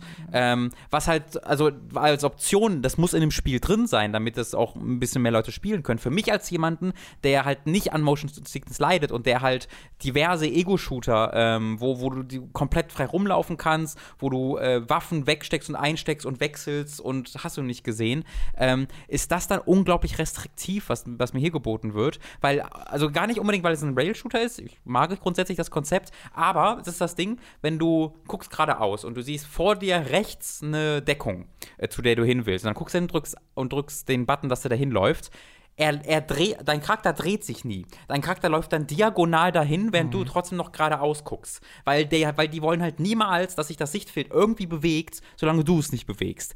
Was halt auch dazu führt, da gibt es ein, zwei Mal äh, Stellen, wo du dich dann, wo der Charakter um 180 Grad drehen müsste. Ja, weil du einfach irgendwo hinläufst und passiert hinter dir was. Du läufst dann rückwärts. Nee, das, das Bild blendet aus, Schwarzblende, Oh. blendet ein, du guckst in die richtige Richtung. Okay. Und das ist, das wirkt halt so wie so eine erste Generation, wo sie noch nicht so richtig wussten, wie man das alles in VR anstellt. Ähm, aber ich habe schon so viele Spiele jetzt in VR gespielt, die das besser machen. Ja, auf der anderen Seite, äh, die eine Sache, bei der sie dann wirklich hätten ins Extreme gehen können, was Komfort angeht, äh, haben sie dann auch wieder nicht drin. Es hat keine Teleportfunktion. Es muss dieser Crouch, Stimmt. Crouch Run passieren in die verschiedenen Deckungen. Das, das würde mich interessieren. Also, du sagst ja, du hast so ein bisschen Motion Sickness-Ding dabei, weil was sie ja machen ist, es sind, der rennt nie, der Charakter, sondern es ist Nee. immer eine schwebende Kamera. Du hast keinerlei Headbob oder sonst irgendwas, Ja. ähm, was halt dazu führt, dass es niemanden so richtig glücklich macht, glaube ich. Weil für mich als jemand, der Immersion sucht, ich fühle mich nie so, als ob ich den Charakter steuere. Weil auch wenn du eine, du hast diese automatisierten Sektionen erwähnt, da sprintet er durch die Gegend, während hinter dir und neben dir Häuser explodieren und springt dann und so. Und das sind alles komplett flüssige Bewegungen. Wenn er durch ein Fenster springt, dann schwebt er so flüssig nach oben, schwebt langsam durchs Fenster und schwebt dann wieder du nach unten auf der anderen eine Seite. Drohne als einen Menschen. Gen ja. genau, aber eine recht langsame Drohne. halt Und eine. Drohne, die keine physische Präsenz hat, sodass wenn sie irgendwo gegenbobbt Ja. oder sowas, sie ist nicht da. Genau. So, Und das so dass, merkst du. So dass ich dann nicht das Immersionsgefühl habe, Mhm. aber andererseits ja anscheinend auch, wenn du so ein bisschen Motion Sickness äh, dann hast, dass das dann auch dich das triggert. Also, also ich sag mal so, ähm, es ist vielleicht nicht, der Klasse, äh, nicht das klassische Beispiel von ein Kompromiss, der alle unglücklich macht, aber es ist definitiv äh, eine Gratwanderung, die ja wahrscheinlich viele Leute unbefriedigt zurücklässt. Ich sag mal so, äh, ich hatte einfach Motion Sickness, ich hatte die normale Form von Motion Sickness, die ich bei VR immer so ein bisschen kriege oder so, aber ähm, ja, dieses ganze extrem flüssig, extrem nicht physische deiner Figur und, und dieses, das Schwebende der Kamera und so weiter und so fort, hat mir sehr dabei geholfen, dass mir nicht schlecht wurde. Ich konnte es eine ganze Weile spielen und ich habe dann letztendlich ab, äh, mein Headset abgesetzt, weil mir insgesamt, mir wurde warm und mein Körper hat sich Okay. aufgeheizt und so. Also das, was Dann bei mir normal ja ist. doch. Okay. Also in der Hinsicht hat es für mich funktioniert. Es hätte noch besser funktioniert, wenn sie einfach gesagt hätten, ja, scheiß drauf, hier hast du noch eine Teleport-Funktion für die Klar, Deckung. hättest du machen sollen. Äh, aber das, das, das äh, haben sie an der Stelle nicht, äh, hat trotzdem gut funktioniert. Ja, es ist natürlich super schade, ähm, dass, dass sie diese Funktion nicht haben. Ich habe allgemein den Eindruck, sie hätten ein paar Lektionen, die VR gelernt hat in den letzten Jahren, äh, mit drin haben können. Eine Sache, die mir fehlt, das ganze Spiel ist für mich so ein bisschen in so einem Schwebezustand. Haha, Pan, weil wir gerade bei dem Drohnenthema waren. Aber äh, diese Nicht-Physis des Spiels äh, dringt noch an anderen Stellen durch. Ich gebe ein kleines Beispiel. Wenn du, du hast deine Waffe normalerweise in der rechten Hand und du lädst nach, indem du, du greifst an deine Brust, nimmst ein Ersatzmagazin und haust es in die Waffe rein. So. Ähm, d- d- du wirfst, also es ist so, dein altes Magazin ist noch in der Waffe und du klippst das neue einfach rein. So, da, da passiert äh, zwischendurch nichts. Ich, der ich mittlerweile ein paar Schießstände gespielt habe, einfach ganz normale so, so Schießstandspiele, ne? Ähm, es hilft deinem Gehirn und deiner Vorstellung, deiner Fantasie, es hilft der Immersion unheimlich, Physis von Objekten, die nicht da sind, herzustellen, Ja. wenn du gewisse Aktionen simulierst. Wie zum Beispiel, wenn du in deinem rechten Controller einfach mit der Kreistaste das Magazin auswerfen musst, bevor du ein neues reinmachst. Das hilft. Es hilft, die Illusion zu erzeugen, dass du eine Waffe in der Hand hältst. Das hast du hier nicht. Du klippst einfach das alte Magazin über das neue rüber. Ganz hart ist es dann, es gibt halt Spiele da, du musst das Magazin auswerfen, du musst das neue reinklippen und dann musst du nochmal den Schlitten nach hinten ziehen zum Durchladen. Ähm, Wäre an der Stelle vielleicht zu viel gewesen, wär, hätte vielleicht ein bisschen zu sehr Flow äh, kaputt gemacht oder so. Kann ich nicht beurteilen, weil wir haben diese Option nicht. Ähm, was ich weiß, ist, in diesen anderen Spielen, ich habe mich selbst in Spielen, in denen ich es invasiv fand, dran gewöhnt und am Ende fühlte es sich wirklich wesentlich mehr an, als ob ich eine Pistole in der Hand habe. Und hier ist das nicht so. Hier denke ich mir, ratatatatat, klick, ratatatatat, Genau, klick. das ist und ein das ist, Simulieren. vor- also es Ja. fühlt sich halt wie andere, so ein bisschen wie Shooter in wie nicht VR an, dass du halt ja, die, du hast zwar eine Waffe in der Hand, aber du schießt keine echte Waffe an. Eigentlich die Stärke von VR ist, und da gibt es halt viele Shooter, die das schaffen, dass du einfach wirklich das Gefühl hast, du, äh, du hast eine Waffe in der Hand. Ja. Ähm, und das geht hier leider gegen mir auch sehr, sehr doll verloren. Ja. Gerade auch, weil du ja dann zwei Waffen in zwei Hände nimmst, hast dann zwei Sturmgewehre so in jeder Hand und sch- schießt dann so rum. Das sind eigentlich Waffen, die du mit beiden Händen halten solltest und auch kannst. Aber ich habe da keinen Vorteil dran gesehen. Allgemein, es gibt halt wenige Waffen und ich fand, die Waffen, die man am Anfang bekommen hat, waren immer so die besten. Weil später bekommst du dann Waffen, die du nur in zwei Händen äh, tragen kannst. Ähm, aber die werden nicht genauer, weil im VR so äh, sind ja alle Waffen gleich genau, weil du ja immer gleich mit denen zielst. Ähm, und es ist fast unmöglich, zumindest für mich, vielleicht hast du da andere Erfahrungen gemacht. Es gibt ja so einen Laserpointer, mit dem du, oder nicht einen Laserpointer, wie, wie nennt man das? Ein Holo? Ja, so ein- so ein? Visier. Hm. Visier, ähm, wo du halt dann durchgucken kannst. Aber dadurch, dass VR in, in seiner Auflösung noch nicht so gut darin ist, dir sehr nahe Objekte ähm, hochauflösend darzustellen, wollte ich da nie durchgucken, weil es wahnsinnig schwer war, ohne Kopfschmerzen, die so wirklich so nah an den Kopf zu bringen, dass du da auch dann durchguckst. Deswegen habe ich am liebsten einfach dann die MG genommen und dann halt so, indem ich dann sehe, wo die Waffen landen, dann so gezielt. Ja. Ähm, und das halt bis zum Ende hin. Ja, so ähnlich ging es mir auch. Also äh, dieses, die Holovisiere zum Beispiel haben es für mich auch nicht gebracht. Äh, ich ich ziele tatsächlich, also ich, ich spiele meistens so eine Spiele, wenn ich die Wahl habe, mit einer Pistole, also einer einschüssigen Ja. Waffe. Und dann ziele ich tatsächlich so ein bisschen über Kimmer und Korn und Gefühl. Das ging, und ja, dann, das stimmt. Und dann mache ich genau das, was du gerade gesagt hast. Ich gucke, wo der Schuss landet Ja. und dann Ja. ad adjustiere ich. Ja, ja. So. Ähm, und, und das funktioniert ganz gut. Ja, ich weiß nicht, also es, es gibt diese, sie versuchen Sachen draus zu machen. Es gibt ein Customizing für die Waffen da drin, was Ganz sehr leichtes, ja. grundlegend ist. Du kannst deine Waffe einfärben und was weiß ich nicht alles. Also, es ist alles.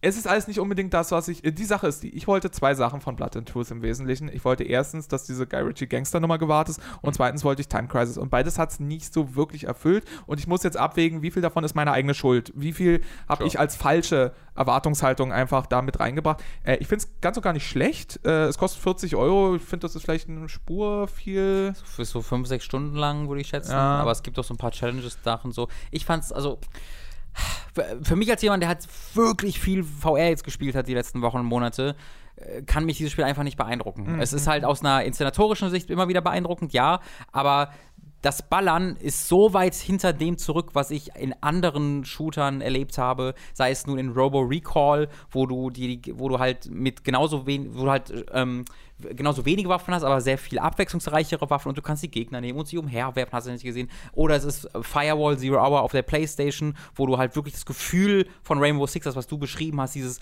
du hast- spielst das ja auch im Idealfall mit dem Aim-Controller, also du hast da einfach das perfekte Waffengefühl ähm, und dann gibt es halt diese tausenden Schießbuden auch noch, die dann wirklich simulieren, wie sich Waffen anfühlen und bewegen. Äh, Killing Zone ähm, habe ich mal in meinem Video erwähnt, war auch super. Da kann Killing Floor meinst du? Killing Floor, Entschuldigung, Killing Floor. Ähm, da kann leider Blood and Truth gar nicht mithalten. Ähm, deswegen kann ich da in den die allgemeinen Lobgesänge, die da äh, getätigt werden zu dem Spiel, so nicht reingehen. Ähm, es ist, es fühlt sich halt an wie so ein 2004 Ego-Shooter von vom Inszenator her, inszenatorischem her. Und es ist cool, das in VR zu erleben. Es ist auch cool, dass wie sie finde ich sich so viel Zeit nehmen für Zwischensequenzen und Charaktere. Ähm, das, die, die fand ich halt nett und unterhaltsam, ohne dass sie mich jetzt wahnsinnig emotional mitgenommen haben. Ich fand auch cool, dass sie immer mal wieder versuchen, das aufzubrechen. Du kletterst immer mal wieder, du äh, öffnest viel zu oft Schlösser mit deinen Dietrichen, das passiert leider zu oft. Aber du hast immer mal wieder so kleine Minispiele, die es äh, versuchen aufzulockern. Da hättest noch ein bisschen mehr von gebraucht. Also ich fand es jetzt auch nicht schlimm. Ich habe es durchgespielt, auch war auch froh, es durchgespielt zu haben. Ähm, hat mich dann aber dann emotional und äh, spielerisch ziemlich kalt gelassen. Ja, es, es, gibt halt auch immer diese, diese kleinen Interactables in den Levels. Es gibt äh, relativ früh du bist in einem Casino, frag nicht wieso, und äh, dann, dann, musst du irgendwie für eine Ablenkung sorgen und du bist in, der, in einer DJ-Booth, die sozusagen cool. den Casino-Floor überguckt und dann kannst du halt in der einen Hand, kannst, hast du halt deine Knarre und kannst schießen, mit der anderen kannst du halt gleichzeitig auf dem Turntable scratchen, um die, um die Musik, die, äh, genau. die du zur Ablenkung ja benutzt albern. und so. Das ist extrem albern. Aber also so ist dieses Spiel. Dieses Spiel ist genau okay. so albern. Es, es, es, gibt ein Achievement dafür äh, und dann sammelst du zwischendurch äh, kleine Spielzeuge.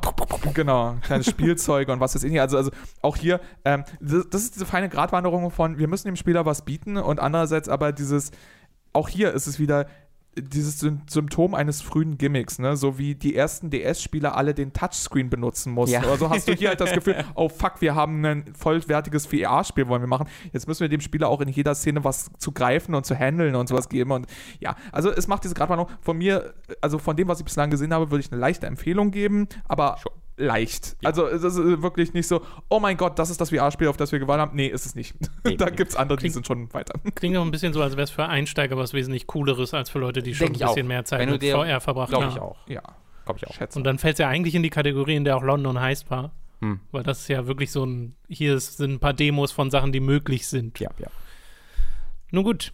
Also eingeschränkte Empfehlung für Blood and Truth ist jetzt eine, ist das, wie lange ist das draußen? Eine Woche oder so oder ja. zwei? Ich glaube, es ist letzte Woche erschienen, ja. Ja, genau. Also Weil letzte Woche am Dienstag ist ja das Embargo vorbei und ich glaube, irgendwie ja, am Mittwoch oder Donnerstag kam es raus. Kostet 40 Euro. Alles klar. Und PlayStation 4 exklusiv, wie gesagt. Äh, mhm. PlayStation VR exklusiv. Dann mache ich mal weiter mit einer ähm, Beta zu einem Spiel, einem Network. Ganz kurz, ich habe mich ganz voll gefragt, Test. warum Tom mich so angeguckt hat. Ich habe die ganze Zeit angeguckt, wenn ich geredet habe. Warum? Ich sehe gerade, dass er Vegeta gemalt hat und ich habe Vegeta auf dem Shirt. Also. Das habe ich jetzt, jetzt endlich verstehe ich das. Ich wollte schon fragen, ob irgendwas passiert ist. Nun, äh, ich muss mich ja irgendwie beschäftigen. Ja. Nein, also ich habe Code Vein gespielt. Das äh, wird gemeinhin immer als Anime Dark Souls bezeichnet und diese Bezeichnung ist auch an und für sich akkurat, weil stellt euch ein Third-Person-Action-Spiel aller Dark Souls vor, nur mit Anime-Figuren und so einer leichten, ja, ich will es nicht Vampir- Welt nennen, weil das würde falsche Erwartungen wecken. Ähm, weil alles ist so ein bisschen technisierter, aber es ist halt so eine Postapokalypse, in der es Revenants gibt und die brauchen Blut, um zu überleben. Und das für mich fällt so ein bisschen in eine äh, Vampir-Kategorie, nur wird halt nichts mit Vampir bezeichnet. Und es beginnt mit einer sehr ausführlichen Charaktererstellung, mit der ich schon mal nicht gerechnet habe. Also eine wirklich ausführliche Charaktererstellung, wo du dir deinen Lieblings-Anime-Boy oder Girl zusammenbauen kannst. Äh, und ich glaube, dass man da relativ schnell bekannte Gesichter wiedersehen wird, weil mhm. allein schon, wenn du durch die Frisuren browst, denkst du so, ah ja, okay, ich kann hier ein paar ja. One Piece oder Dragon Ball Charaktere okay. oder sowas äh, bauen. Oder ich mache mir ein äh, Vampire Hunter D oder sowas, äh, weil es sogar äh, Kopfbedeckung gibt. Und dann gibt es original so einen so Hut, ich weiß jetzt nicht, wie man die nennt, aber halt so einen, den Vampire Hunter die auch auf hat, ähm, kann man sich da ein bisschen zusammenbasteln. Davon war ich schon mal sehr angetan, also es hat Spaß gemacht, mir da einen eigenen Charakter zu basteln. Dann kriegst du so ein kleines Tutorial, in dem dir so ein paar Sachen beigebracht werden. Du hast äh, so verschiedene Blood Codes, das ist so eine Art Klasse, also man hat sowas äh, Nahkampforientiertes wie einen Berserker oder sowas. Und dann aber auch Fernkampforientierte Sachen, wo du dann eine, eine äh, ein Gewehr als Waffe benutzt, mit dem du dann zwar auch im Nahkampf zuschlagen kannst, aber du kannst eben auch auf die Gegner schießen. Äh, oder du nimmst eben, wie gesagt, was komplett Melee-orientiertes und kloppst dann einfach mit einer riesigen Axt oder mit einem äh, Schwert drauf, das dann je nachdem, äh, was du nimmst, ein sehr schnelles oder ein sehr langsames Moveset hat. Und all das kennt man so ein bisschen auch aus den Dark Souls-Spielen. Ne? Also das ist jetzt nicht so äh, überraschendes, aber man hat hier noch Fähigkeiten, die ähm, an diese verschiedenen Klassen gekoppelt sind. Und man kann die, glaube ich, sogar so weit trainieren, dass man sie klassenübergreifend benutzen kann. Und das sind dann wirklich auf Face-Buttons gelegte Skills, wo du dann ein Spezialmanöver ausführst. Und das hat ja einen Dark Souls oder Bloodborne eher nicht. Nee. Also zumindest nicht in der Form. Und hier kannst du, glaube ich, bis zu acht davon slotten. Manche davon sind aber auch einfach nur passive Boni oder sowas. Und dann kämpfst du dich eben äh, durch äh, so ein ja nicht so wahnsinnig großes Gebiet durch. Also die, die Beta umfasst einmal so ein bisschen Story-Kapitel, so den Story-Anfang des Spiels, so wie es aussieht, und ist dann relativ schnell vorbei. Also da bist du dann relativ schnell am Punkt, wo dann der Thank you for playing Schriftzug kommt und dann wirst du nochmal entlassen in so ein besonders schweres Gebiet, in äh, dem du durch so eine kaputte Stadt läufst und das ist eigentlich auf Multiplayer ausgelegt, da soll man sich mit anderen Leuten treffen. In dem Spiel hat man aber auch immer so einen NPC-Partner dabei. Also man ist nicht alleine unterwegs, man hat auch jemanden äh, mit sich. Und äh, das Ding ist, es hat mir nicht so gut gefallen. Okay. Code Vein hat leider ein paar sehr schnell offensichtliche Schwächen. Einmal die, dass sich der Kampf leider nicht sonderlich gut anfühlt. Also eine der ersten Sachen, die man ziemlich schnell merkt, selbst wenn man mit einer großen Axt oder sonst irgendwas auf die Gegner zuhaut, du hast nicht dieses Impact-Gefühl. Du hast kein sonderlich gutes Trefferfeedback. Die Gegner reagieren alle sehr gleich und manchmal gar nicht. Und weder die Effektarbeit bei den Angriffen noch irgendwie die Art und Weise, wie eben die Umgebung oder die Feinde auf dich reagieren, lassen irgendeine Art von großem Machtgefühl oder eben Trefferfeedback rüberkommen. Und das ist etwas, was Dark Souls, Bloodborne und zuletzt ein Sekiro deutlich besser gemacht haben. Da hatte ich, habe ich eigentlich nie drüber nachgedacht. Es hat sich immer so angefühlt, wie ich dachte, dass es sich anfühlen sollte. Und das geht dem hier ein bisschen verloren. Du hast zwar auch so Sachen wie so äh, Magie, weil es auch eine Magie-Klasse gibt, wo du dann wirklich auf den Fähigkeiten irgendwie so Blutgeschosse hast oder sowas, die du auf die Gegner schießt. Da geht es dann ein bisschen besser, weil äh, da, weiß nicht, da ist die Erwartungshaltung des Impacts, der passiert, wenn so ein Ding den Gegner trifft, anders, als wenn du mit einem großen Hammer oder so auf einen Gegner zuhaust. Und äh, das ist so eins meiner größten Probleme direkt gewesen, also wirklich sofort beim Spielen, dass ich einfach beim Kampf nicht so das Gefühl hatte, oh, es macht einfach nur Spaß, gegen Leute zu kämpfen. Du kommst dann zwar trotzdem so ein bisschen in den Groove rein und hast dann auch so Sachen wie einen Backstep oder sowas, den du bei den Gegnern machen kannst, der hier ein bisschen unzuverlässiger ist als bei Dark Souls, wo ich aber gleichzeitig denke, ist vielleicht auch besser so, weil gerade im ersten Dark Souls kannst du ja so 60 Prozent der Gegner backstabben und mhm. das ist eigentlich nicht so gut. Aber ähm, hier hatte ich das Gefühl, dass die Hitbox auch manchmal ein bisschen unzuverlässig ist. Also, dass ich eigentlich in einer Art und Weise hinter einem Gegner stehe, wo ich denke, ah, ein Backstab und dann passiert er aber nicht aus Gründen. Und äh, das ist ein bisschen schade ich finde es an und für sich ganz witzig, dass du immer diesen NPC dabei hast, weil das ist so ein bisschen dieser Summoning-Gedanke ne, von den Souls-Spielen. Nur, dass sie hier halt sagen, das finden wir so toll, du hast einfach immer jemanden dabei. Dadurch kommt zwar nie so diese Einsamkeit oder Melancholie auf äh, und die scheint Code Vein auch gar nicht zu wollen, äh, aber du hast eben immer einen Kumpel dabei. Wenn du dann zum Beispiel in einen Bossgegner kommst, kannst du warten, bis der die Aggro zieht und dann selbst gucken, okay, wo kann ich jetzt den Boss äh, platt machen. Und der erste Bossgegner war auch ein Revenant, also einer, wie äh, der Hauptcharakter selbst auch einer ist, ähm, der äh, so verrückt geworden ist, weil es gibt halt so eine Substanz in, dem, in, dem, in der Spielwelt. Wenn man davon zu viel bekommt, dann wird man halt ein bisschen crazy. Kokain. Und dann wird man zu einem Monster, weil man sieht auch zum Beispiel anhand der, der Monster-Designs, dass die alle die gleichen Gasmasken tragen, die auch die Hauptcharaktere teilweise tragen, um sich teilweise vor so einer Substanz zu schützen. Und das sind dann quasi mutierte Menschen, nehme ich mal stark an. Und der wird dann auch so einer, erst kämpfst du in einer ganz normalen menschlichen Form gegen ihn und bei der Hälfte des Lebens verwandelt er sich in, in, so ein großes Viech, hat aber genau das gleiche Moveset wie vorher, nur jetzt mehr Reichweite, weil er halt riesig ist.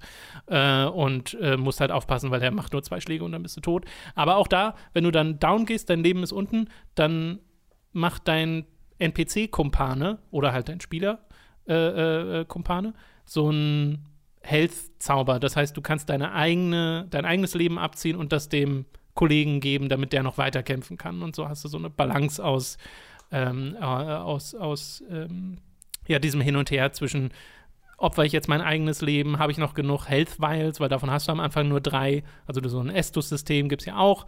Und äh, das hast halt durch, durch die gesamte Beta, dachte ich mir an verschiedenen Stellen, okay, du hast hier diese ganzen Dark Souls-Elemente, sie heißen nur halt nur alle anders. Also du hast Bonfires, nur sind es hier keine Bonfires, sondern es sind so äh, äh, Missiles, heißen sie, glaube ich, im, im Spiel, also Mistellen. Das sind ah. wirklich so kleine Pflanzen, ich dachte, die du ich dachte an Raketen. Nicht Missiles.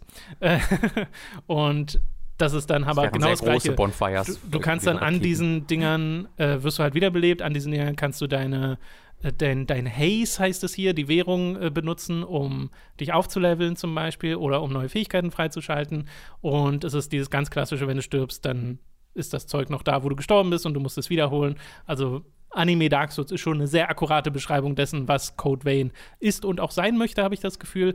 Und diese Animeigkeit, die wird auch sehr schnell sehr deutlich, weil so wie du das Tutorial hinter dir hast, wachst du auf äh, in einer Umgebung, wo du keine Ahnung hast, wer du überhaupt bist, was du hier machst und so weiter. Und die erste, der erste NPC, der dir begegnet, ist so ein, äh, eine Anime-Frau, die sich über dich beugt und äh, dich aufweckt. Und Brüste. die, ja, die hat im Wesentlichen so ein zerrissenes kleines Kleidchen an und äh, Schambereiche. sehr, sehr große Brüste und vor allem ist die Jiggle-Physik so empfindlich eingestellt, Oh dass der Wind die Brüste, die Brüste zum Wehen bringt. Es ist, wirklich, es ist wirklich albern. Die Brüste vibrieren die ganze Zeit so ein bisschen, selbst wenn sie still sitzt. Und da dachte ich so, meine Güte, die haben echt, they, they didn't give a damn. so nach dem Motto. Es ist einfach Jesus. super albern. Das ist ja nicht mal, das ist ja kein Jiggle, das ist ja W-Physics. So, Ja, es ist, als ob das halt wortwörtliche Ballons wären, die sie da unter dem Kleid trägt. Aber ähm, ja, das fällt dann sehr auf, weil halt in den anderen Charakterdesigns das eigentlich nicht so ist. Und dann hast du aber solche weiblichen Charaktere dazwischen. Äh, ist ein bisschen, naja. Äh, und abgesehen davon hast du dann auch noch so ein bisschen Story, aber noch nicht so viel in der Beta jetzt. Also ich kann euch da jetzt noch nicht so sagen, in was für eine Richtung das geht oder wie, wie gut das wird. Man wird halt so entführt und muss dann Aufträge für so andere Leute machen und äh, wie genau aber jetzt das Szenario funktioniert, da will ich gar nicht groß draß eingehen. ja, das habe ich jetzt nicht so im Kopf. Aber es ist halt spielerisch, hat schon die Elemente, wo ich sehe, dass man sich investieren kann in diesen Charakterausbau, in diese verschiedenen Bloodcodes, je nachdem seinen Spielstil anpassen kann. Äh, das finde ich ja an und für sich ganz nett. Aber mein größtes Problem ist halt einfach, dass es sich nicht so gut anfühlt. Vor allem habe ich jetzt im Vergleich nochmal, nachdem ich bei Leo äh, Neo 2 gesehen habe, äh, worüber er ja auch gleich reden wird, ähm, nochmal eine Runde Neo 1 gespielt. Und das ist halt ein Riesenunterschied. Neo 1 hat so gutes Waffengefühl, so ein gutes Gameplay-Gefühl. Du kämpfst gegen einen stinknormalen Gegner, das fühlt sich einfach direkt super an. Äh, und so ging es mir in Sekiro zuletzt auch. Und das ist hier halt gar nicht so. Es fühlt sich total nach nichts an, so ein bisschen. Und das ist so, wenn dieser Grundpfeiler schon mal ein Problem ist, dann muss der Rest halt so richtig, richtig gut sein. Und zumindest bisher sieht es nicht danach aus, weil es hat ja jetzt keine große eigene Identität. Ne? Es nutzt halt einfach etwas, das schon mal gut war und gut geklappt hat und adaptiert das mit so ein paar eigenen äh, kleinen Flavors, aber hat mich bisher leider so gar nicht groß begeistern können. Ich habe es aber auch noch nicht im Multiplayer gespielt. Vielleicht entfesselt es da noch mal eine andere Faszination. Das weiß ich gerade nicht. Prepare to Dine ist aber gut, da können wir uns drauf einigen, oder? Prepare to Dine ist groß. Stimmt. Okay. Ist das immer noch deren Spruch? Ich glaube, Das war das es war nur zu, zur Ankündigung, ne? zur Ankündigung, genau. Ja. Ich glaube, das war nur damals. Ich glaube, es hat auch noch keinen festen Release-Termin. Ich glaube, es heißt immer noch 2019. Es sollte eigentlich letztes Jahr rauskommen schon, wurde dann verschoben. Ja. Ja, das sollte Ende letzten Jahres kommen. Dann haben sie gesagt, äh, da kommt doch nicht. Und da hatte ich halt schon Gameplay-Videos gesehen, wo ich so dachte, ah, das sieht so ein bisschen hm, aus. Also, wo ich noch nicht so richtig das, den Impact-Gefühl gespürt habe. Und hatte ein bisschen gehofft, dass sie es so ein bisschen hinkriegen, wie es Darksiders 3 auch hingekriegt hat. Ne? Sei ja in den ersten Videos Mhm. auch noch sehr viel flacher und unbefriedigender aus der Kampf und Mhm. wurde dann, finde ich, Das deutlich besser. Äh, ohne jetzt so richtig überwältigend zu werden. Aber Aber, es wurde trotzdem deutlich besser. Ja. Äh, und das, zumindest hier habe ich es jetzt bisher nicht gespürt bei Code Vein, was sehr schade ist. Nun gut, das soll es gewesen sein zu Code Vein. Jetzt kommen wir zu Neo 2. Da hat Leo nämlich die Alpha-Demo gezockt äh, und auch gestreamt. Und wie hat es dir denn gefallen, Leo? Ähm, äh, Neo 2 ist äh, de facto Neo 1, bloß dass man ab und zu eine fette Katze findet, die hinter einem herrollt. 10 von 10. Es ist, also es ist mit anderen Worten eine 500-prozentige Verbesserung gegenüber dem ersten Teil. Ich habe zu Hause gelernt, dass ich früher nicht gekrabbelt habe, sondern gerollt bin. Ich habe nie gekrabbelt, ich habe nie gelernt zu krabbeln, sondern bin immer durch die Gegend gerollt, so seitwärts. mir. so much. Ich mir sehr lustig vor. Das, ist- das ist eine der lustigen Sachen, die ich je über mich gehört habe, dass ich so direkt vom Rollen dann angefangen habe zu laufen.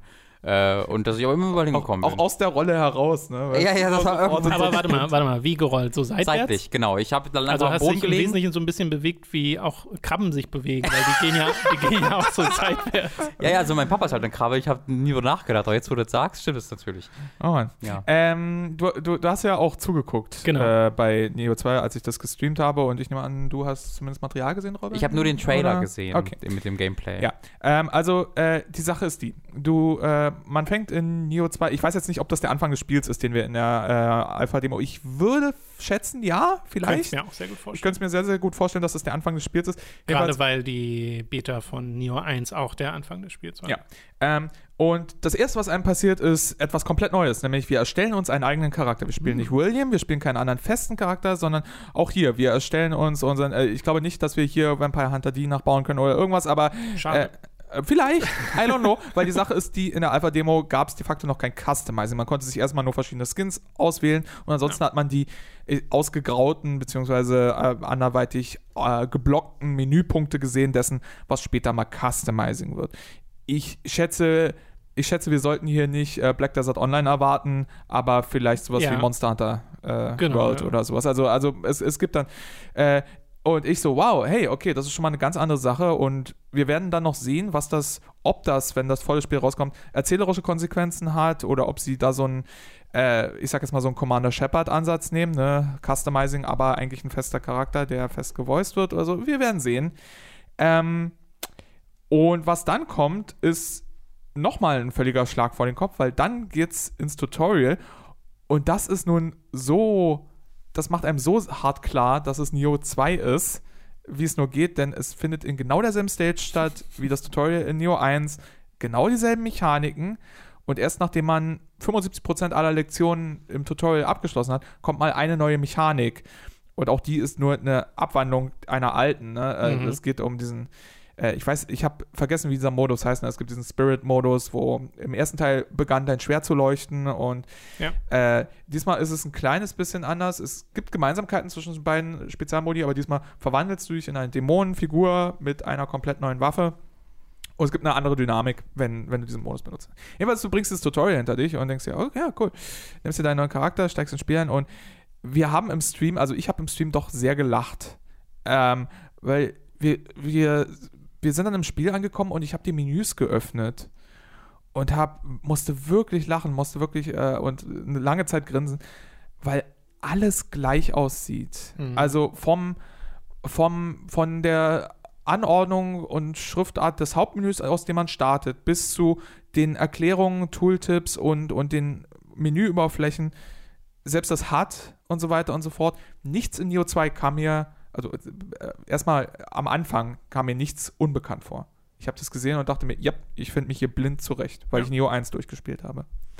Und ich glaube, dir ging das auch so. Ne? Also du hast da raufgeguckt ja, ja, und so sieht irgendwie. halt einfach genauso aus so, wie der erste Teil. Ja, genau. Äh, okay, hier sind die Items, dort ist mein Leben, dort ist das und dort sind die Stances, da ist mein Waffenwechsel, rechts unten sind meine Seelen, also meine ähm, Amrita und so. Und, und, und es ist ähm, auch spielstrukturell und vom Spielgefühl her und so weiter und so fort. Es wirkt, und das ist ein, das kann ich auch sagen, nachdem, also ich habe, wir werden gleich drüber reden, wie weit ich gekommen bin in Neo 2 in der Alpha-Demo. Ähm, aber so weit, wie ich gekommen bin oder so, es wirkt so hart nach More of the Same, was keine Beschwerde ist. Es ist nicht inhärent schlecht, aber es wirkt sehr so hart nach More of the Same, dass ich mich frage, wow, ich glaube, im Westen würde man das ein Add-on nennen. Also das ist so, weil die neuen Mechaniken waren da, aber sie waren überschaubar. Sie sind gerade genug, sowohl in Menge als auch in Komplexität, als dass ich mir vorstellen könnte, ja, da ist Anreiz, da kann ich mich reinknien und so weiter und so fort.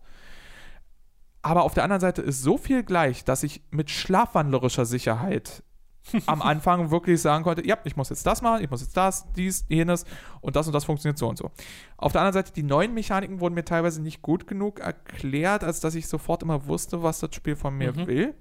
Äh, eine Sache ist, es gibt so eine Yokai-Waffen jetzt, ähm, fallen in die üblichen Waffenkategorien, die man auch schon vorher kannte, beziehungsweise halt teilweise auch in die neuen. Wir haben jetzt nur eine neue Waffenklasse in der Neo 2 Alpha Demo gesehen, die Hatchets, zwei Handäxte, die man, äh, äh, die sehr coole Movesets haben und so weiter und Möglichkeiten.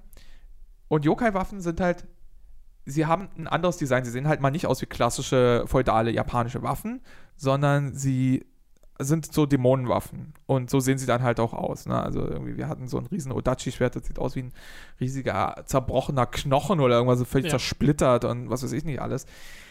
Und die Dynamik dieser Waffen habe ich bis zum Ende nicht ganz verstanden. Ich glaube, es ist so, also die haben so eine, so eine komische Leiste und wenn man die benutzt im Nahkampf, dann, wenn diese Leiste gefüllt ist, dann fangen sie an, violett zu glühen und sind einfach stärker für eine Zeit lang. wenn ich das richtig verstanden habe, muss ich sagen, kommt mir nicht wie eine tolle Mechanik vor. Einfach deshalb, weil es hat ziemlich lange gedauert, die Dinger aufzuladen und ich konnte nicht kontrollieren, wann ich diesen Buff kriege. Mit anderen Worten, der würde dann wahrscheinlich immer im, im ungünstigsten Zeitpunkt passieren. So. Ja, ich habe jetzt eine Stunde meine Waffe aufgepowert und oh, oh ja, jetzt ist die aktiviert bei kle zwei kleinen Trash-Mobs. Ich weiß nicht, soll man dann die Waffe wechseln und sie know. erst zum entsprechenden Boss vielleicht, benutzen? Keine Ahnung. Vielleicht, ich, ich, ich weiß es nicht, möglicherweise. Ähm, andere neue Mechanik, die man gesehen hat, war, und das finde ich ziemlich cool, ähm, das ist so ein bisschen der Aspekt, den Castlevania hat seit Aria of Sorrow so ein bisschen. Wenn man Gegner tötet, haben diese Gegner eine Chance, eine, eine Sphäre zu droppen, ein, eine Seele. Ähm, von denen kann man, die kann man sammeln, die kann man dann, mit denen muss man zu einem Schrein, zu einem Bonfire sozusagen kommen. Dann werden die äh, gereinigt und dann kann man die ausrüsten und kann äh, wenn man im Nahkampf kämpft, dann füllt sich eine Energieleiste auf. Und mit dieser Energieleiste als Munition sozusagen kann man dann Skills benutzen, indem man die Gegner kurzzeitig summont, damit sie irgendwas machen. Ja? Irgendwie so ein Riesenvieh taucht dann auf und haut einmal vor einem auf dem Boden, damit ein Area of Effect entsteht. Wir haben auch im Gameplay-Material, was gezeigt wurde, schon gesehen, was weiß ich, zwei Yokai-Bogenschützen entstehen neben einem und schießen Pfeile vorwärts. Ähm, eine Sache, die wir in der Alpha-Demo hatten, war, man konnte so einen kleinen, so einen was weiß ich, so ein Gremlin oder so, konnte man auf den Gegner werfen und der hat da gebissen und hat dem Gegner Amrita entzogen, während er das gemacht hat, sodass sie zu dir kamen und so. Es passt ja auch ins Theme, wenn du dich jetzt selbst in so eine, du hast ja selbst jetzt so eine richtige Yokai-Form, wo du selbst in eine genau. Art Dämon verwandelt wirst. Mhm. Und dann benutzt du die auch noch und beschwörst die und hast deren Macht noch mehr auf deiner Seite. Genau. Ähm, Cars. You're already a Demo. Dankeschön.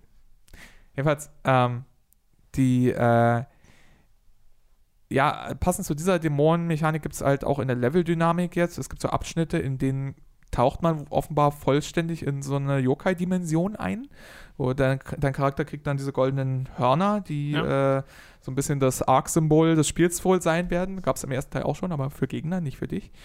Ähm, und da muss man dann einen bestimmten starken, also ich weiß nicht ganz, was in dieser Dimension so toll ist, was da passiert. Irgendwie habe ich da Nachteile oder so, oder sehe ich da einfach andere Sachen. Jedenfalls, man muss in dieser Dimension dann einen Dämon töten, damit äh, diese Dimension sich auflöst. Und dann kann man bestimmte, was weiß ich, Schatztruhen, die vorher mit Dämonenmacht verschlossen waren, kann man dann öffnen. Und so Sachen. Ähm, äh, bestes neues Feature, ich habe es am Anfang angekündigt, ist Pummelkatze. Pummelkatze ist äh, the best. Pummelkatze. Pummelkatze ist, also Pummelkatze heißt eigentlich Scampus, aber ähm, ich, ich nenne sie einfach Pummelkatze. Ich wusste, während wir gespielt haben, nicht, was es ist. Wir haben eine Kiste zertrümmert, das ist zwei, dreimal passiert im Spiel. Und plötzlich kommt etwas raus, das sieht wirklich aus wie der Feline Cousin von Dick Wurst. Dick Wurst, da habe ich auch ganz dran gedacht. ja. wie, wie, wie, ihr habt das gesehen und dachte Now mir, Info. Das ist, ja, also wirklich äh, ein, ein Ballon von einer Katze kommt ja. da raus mit riesigen Totoro-artigen Augen. Sieht ein bisschen aus wie der Katzenbus in Totoro, halt mit so großen Augen und so, aber, aber fett, richtig fett. Äh, läuft nicht, sondern rollt, folgt einem. Ich habe dann später herausgefunden, äh, das ist ein Buff. Das ist ein temporärer ja. Buff und die Katze haut dann ab ähm, irgendwann, was ich scheiße finde. Ich will die permanent haben. äh, sie, ist, sie, ist, großartig.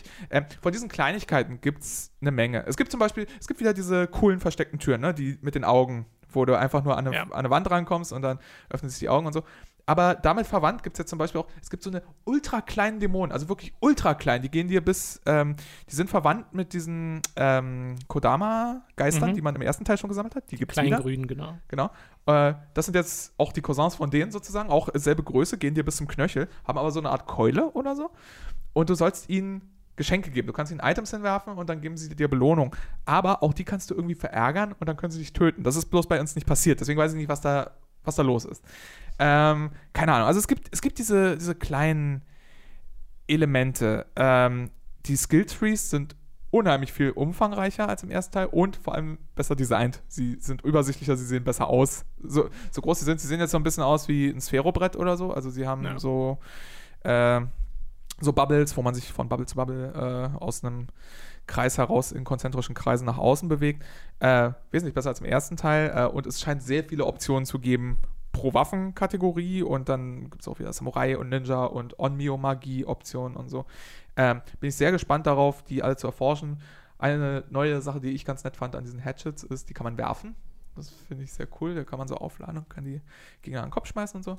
Es gibt wieder die Fernwaffen, es gibt halt, wie gesagt, Ninjutsu, es gibt, es gibt all diese diese Dinge. Ähm, Ja, man merkt ein bisschen, dass ich finde, das wirkt auf mich so, als wäre Team Ninja sehr zufrieden mit Neo 1 gewesen. ja, Und als würden sie jetzt sagen, ja, also da haben wir aber richtig Gutes gemacht, das machen wir jetzt nochmal, aber Ja. machen halt so Detailverbesserungen und die siehst du halt oder spürst du halt vor allem, wenn du vertraut bist mit dem ersten Teil. Ja. Weil oberflächlich sieht es, finde ich, wirklich genauso aus Ja, wie ja, ja. der Vorgänger. Fühlt sich auch genauso an. Also du, du, du gehst in die Kämpfe rein und denkst dir, ja, ja, ja, funktioniert Das alles. Neo, ja. Das Key-System hier mit dem, äh, mit dem Puls, den man machen muss, damit man seine Ausdauer wieder bekommt und sowas. Alles vollkommen identisch. Und, und also wer Neo 1 gut kennt, der, wie gesagt, schlafwandlerisch kommt man damit klar. Äh, in der Level-Architektur von dem, was wir gesehen haben, äh, gibt es ein paar, gibt's ein paar ja, nette Ideen. So, äh, der, das Finale dieses Levels, was wir gespielt haben, spielt in einem brennenden Haus und man muss immer wieder nach oben klettern und die Dynamik dessen, wo man sich im Haus lang bewegen kann, dadurch verändern, dass man Bottiche mit Wasser irgendwo runterschubst, damit Feuer gelöscht wird und neue Wege in diesem Haus äh, freigeschaltet werden. Dann kamen wir, kamen wir zu einem Boss. Äh, diesen Boss habe ich nicht besiegen können, äh, weil, ich, weil ich zacke. Ähm, ich habe es am Tag nach dem Stream nochmal probiert. Hab's, es, es war knapp. Ich war ein paar Mal nah dran, aber ähm, ja. Ich hoffe, ich hoffe, dass die Schwierigkeitskurve ihnen gut gelingt, weil die im ersten Teil, ich, ich habe hab kein Problem damit, wenn Neo fordernd ist. Was ich gerne hätte, wäre, dass es gleichmäßig ist. Im ersten Teil war es zu sprunghaft, da war es manchmal furchtbar einfach und dann kam so ein Spike und du dachtest, Jesus, was ist das denn? Da hast du ihn überwunden und dann wurde es wieder sehr niedrig an.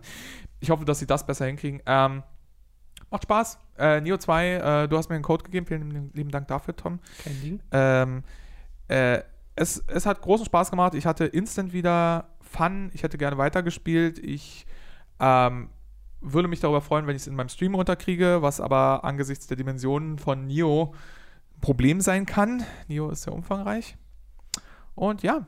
Äh, Ich kann mir auch vorstellen, dass der Teil auch wieder sehr umfangreich wird, weil sie müssen ja nicht groß neu an der Engine basteln Nee. oder äh, irgendwelche Konzepte erstmal groß ausentwickeln, sondern vor allem Levels bauen und äh, Bossgegner bauen und äh, hast du nicht gesehen und da würde mich überhaupt nicht wundern, wenn das wieder ein 60, 70 Stunden Spiel wird oder sowas. Ja, wenn das mal reicht. Also, das ist wirklich, ähm, sie haben, du, bei, bei anderen Leuten, die ein Sequel äh, irgendwie programmieren oder entwickeln oder so, da siehst du, oh, okay, hier konnten sie Assets übernehmen und so weiter und so fort. Hier ist es eher, welche Assets sind neu?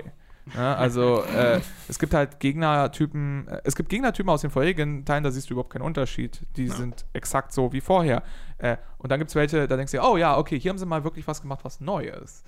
Ähm, wenn du mit dem Katana kämpfst, es wirkt zumindest auf Anhieb erstmal genau wie im ersten Teil. Und die Basis davon, also ich würde sagen, selbst wenn sie sich neue Moves ausdenken fürs Katana oder so, aber die Basis ist zu großen Teilen halt wirklich übernommen aus dem ersten Teil. Also sie müssen noch ein bisschen zeigen, warum soll ich mir das für einen Vollpreis kaufen, wenn ich doch Neo 1 schon habe. So. Ähm, Ja, die Antwort wird sein, weil dir Neo 1 gefallen hat und du halt mehr willst. True. Und äh, für manche reicht das sicherlich auch. Ja. Es gibt aber bestimmt auch Leute, und ich kann nicht leugnen, dass ich das verstehe, die sagen, nee, ist mir zu samey. Und äh, also zumindest von dem, was wir bislang sehen. Das ist natürlich immer die Einschränkung. Äh, wer weiß, was da noch kommt? Vielleicht gibt es Mecha-Level, ich weiß es nicht. Keine Ahnung. Wir werden sehen. Ja, mal gucken. Äh, ich habe jetzt gar keinen Release äh, parat, weil Ich ich, kann noch nicht. mal gucken, äh, wann dieses Spiel erscheinen soll, falls es überhaupt schon einen genauen Release gibt. Aber ich glaube halt noch in diesem Jahr. Es lohnt sich vielleicht zu erwähnen, äh, wir haben auch nur eins von mindestens zwei Leveln gesehen, weil ich, wie gesagt, am Boss ein bisschen gescheitert bin und der Stream dann beendet werden musste. Ähm, es gibt danach noch ein Level, du hast dir das bei Epic Namebro angeguckt, glaube ich. Äh, ja, halt nicht komplett. Ich habe nur so Ausschnitte gesehen, wo man gegen so komische Schlangenviecher kämpft, was sehr cool Mhm. aussah, aber äh, kann da jetzt auch nicht mehr zu sagen. Ich habe jetzt mal nachgeschaut, ein genaues Release-Datum gibt es noch nicht. Nicht mal ein ungefähres. Okay. Man rechnet mit 2019, aber könnte auch noch nächstes Jahr kommen. Aber wenn es jetzt schon so eine äh, recht ausführliche Demo gibt, würde ich auch noch mit diesem, in diesem Jahr mit dem Spiel rechnen. Du, im Grunde war doch Neo 2 in dem Moment fertig, in dem auch Neo 1 fertig war. Also sollen sie einfach, hätten sie direkt einen Monat später releasen können. Lazy Ja, mal Game gucken, Devs wer- wer- again. wer- was da noch kommt. Das soll es erstmal gewesen sein zu Neo 2 und auch zu den Spielen der letzten Woche. Wir haben noch zwei Animes auf dem Plan, nämlich einmal Attack on Titan Staffel 3 und einmal der Film Mirai oder Mirai. Und der hat noch einen deutschen Namen, den ich immer wieder vergesse. Mirai, die- Mädchen aus der Zukunft? Das Mädchen aus der Zukunft. Ja, Ja. ne? Ja. Das Mädchen, das durch die Zeit sprang, ist der frühere Film. Worüber wollen wir zuerst reden, Robin? Äh, überlasse ich äh, dir, ehrlich gesagt. Dann reden wir über Attack on Titan. Okay, äh, ich habe Staffel 3 gesagt, das ist schon nur so halb. Das ist der zweite Teil der dritten Staffel. Äh, wir haben hier vor ein paar Monaten schon mal über den ersten Teil der dritten Staffel geredet, wo ich darüber geredet habe, wie anders die dritte Staffel war und dass sie sehr politisch war und ähm, sehr viel Infighting und äh, ich das äh, vielleicht nicht ganz so sehr auf den ersten Blick genossen habe wie die ersten beiden Staffeln, aber ich sehr mochte, wie anders es war. Ähm, und dass sie sich damit auch so ein bisschen erkauft haben, dann wieder zurückzukehren zu den alten äh, Mustern. Und genau das machen sie auch. Die dritte Staffel, die, die zweit, der zweite Part der dritten Staffel, wo, vorhin, wo jetzt noch eine Folge noch kommt, ähm, der, die geht, glaube ich, dann insgesamt sieben Folgen ungefähr oder so, also sehr viel kürzer als der erste Part. Äh, und beschäftigt sich im Kern, nicht im Kern, sondern beschäftigt sich mit einer einzelnen Schlacht. Diese komplette zweite Staffel, ist, das zweite Part ist einfach nur eine, ein Kampf, ein Ziel, äh, worauf sie hinarbeiten. Äh, und äh, da hauen sie dann wirklich alles Budget, alles Storytelling eben in die Takt, in die Taktiken, vor, taktischen Vorbereitungen, in die ähm, Taktiken, die sich dann entwickeln während des Kampfes, ähm, auf beiden Seiten des Konfliktes. Äh, und da ist es dann Attack on Titan so gut, wie es je war, finde ich. Also eine dieser Folgen von dieser zweiten Staffel, die vor zwei Wochen, glaube ich, lief, gehört so, ist so zu einem auch, wenn ich ein bisschen Zeit darüber nach, äh, nachdem ich so ein bisschen Zeit hatte, darüber nachzudenken, so einer meiner Lieblings-Anime-Folgen, so wurde das so. Äh, äh, da gehört auch äh, Dragon Ball äh, Super, Folge 130 oder so war das, gehört dazu. Äh, da gehören so ein paar ähm, Folgen aus Death Note dazu, Folge aus Naruto dazu. Für mich, wo, wo es so einfach so mich so hypt und so komplett mitnimmt oder überrascht oder schockiert oder sonst was. Und Attack on Titan 3.2 macht all das. Es schockiert mich, es, äh, es begeistert mich, es macht mich traurig, es äh, packt da alle Emotionen aus. Ähm, Schafft es auch wieder, was Attack on Titan in der ersten Staffel so stark gemacht hat, so wirklich ein bisschen gegen dass du so den Story-Arc siehst und dann geht es in eine andere Richtung. Das hat Mhm. Attack on Titan damals schon gut gemacht. Ähm, das macht Attack on Titan immer noch sehr gut. Ähm, und ich hatte da wirklich extrem viel Freude dran. Ich habe keine Ahnung, wo dieser Plot hingeht. Ähm, dieser Plot, der, der schafft es, auf der einen Seite immer weiter zu eskalieren, auf der anderen Seite aber den Kern nicht zu verlieren. Das ist ja sowas, was auch so bei Naruto zum Beispiel viel kritisiert wird, finde ich auch zu Recht, dass es mal startet als diese ja, Ninjas, die halt so ein bisschen Kräfte haben, aber es sind immer noch so Ninjas und am Ende kämpfen halt die Götter gegeneinander und werfen ihre KMHs aufeinander und zerstören die Welt. Ähm, und äh, Frag mal die Dragon Ball-Fans. Dragon Ball begann mit einem kleinen Jungen, der einen Affenschwanz hat und Das- Karate lernen wollte. Das, das stimmt auch. Äh, dadurch, dass Dragon Ball Z diesen Trenner hatte, habe ich das Gefühl, dass da immer ganz gut ähm, Leute gesagt haben, ja, Dragon Ball Z ist halt das. Aber du hast natürlich völlig recht, bei Dragon Ball ist das Gleiche passiert. Trennung ist Ähm, ja vor allem im Anime. Im Manga gibt es die ja eigentlich gar nicht. Bitte? Im Manga gibt es Ja, ja, diese die Trennung, Trennung, ja eigentlich genau. nicht. Ähm, bei Attack on Titan gehen sie da, finde ich, einen sehr, sehr guten Mittelweg. Das ist immer weiter eskaliert. Also, wir sind noch nicht mal ansatzweise in diesen Dragon Ball oder Naruto-Regionen, aber wir sind auch nicht mehr da, wo wir am Anfang waren. Ähm, es ist, wenn ich am Anfang gesehen hätte, was sie jetzt teilweise für Plots haben oder was sie da zeigen, hätte ich gesagt, was ist das total, was? Total dumm. Ähm, aber sie machen das so langsam und äh, äh, gibt sich so viel Mühe, das irgendwie zu kontextualisieren und zu erklären, dass ich wirklich da viel Freude dran habe. Also eine ganz, ganz, ganz große Empfehlung. Das war so eine der besten Anime-Staffeln, die ich in den letzten Jahren gesehen habe. Wie gesagt, die letzte Folge kommt noch, ähm, hat mich total begeistert. Schön, das freut Ja. mich. Mich auch sehr. Und jetzt gab es, genau, eine Folge kommt noch. Eine Folge kommt noch und dann ist die komplette vorbei. dritte Staffel vorbei. Okay. Das Weil ist die Folge, in der sich rausstellt, dass alles nur ein Traum war. Es war, war es nicht so, dass äh, der Mangaka auch fertig ist mit Attack on Titan? Ich glaube, der ist nicht fertig, aber ich glaube, er hat angekündigt, dass er sich am Ende nähert. Ja, also dass das irgendwie nicht mehr so lange gehen das habe ich, glaube ich, auch Ja. gehört, ja. Ja, mal gucken. Äh, ich Und muss da noch viel nachholen. Bei allem, was ich von den Manga-Lesern höre, wird es auch immer, also die sagen, oh, meine Fresse. also richtig verrückte Scheiße mit im besten Sinne. Okay, mal gucken. Wir haben noch einen äh, Anime-Film im Kino gesehen letzte Woche, äh, Dani, Robin und ich, nämlich äh, Mirai, das Mädchen aus der Zukunft, und haben äh, das, äh, glaube ich, alle sehr genossen. Diesen Streifen. Von wem kam das nochmal? Hast du das gerade im Kopf? Ich Was hat er Kopf, vorher dass, gemacht? Ich habe im Kopf, dass es Mamoru Hosoda war, aber vielleicht, nee, Mamoru Hosoda war der andere. ich glaube, Äh, du hast recht. Doch, habe ich recht, Mamoru Hosoda? Das sind immer die zwei Leute. Die eine, der eine, der diese Filme, also der macht, ähm, der hat das Mädchen natürlich Zeitsprung gemacht, der hat, äh, Ist richtig. gut, der hat äh, die, Wolfs, die Wolfskinder gemacht, er hat, äh, Ja. Äh, Beast and der, das Junge und der, der Junge und das Beast gemacht. Äh, immer, das sind immer so Filme, die sehr auf Famili Familie ausgerichtet sind. Summer Wars natürlich.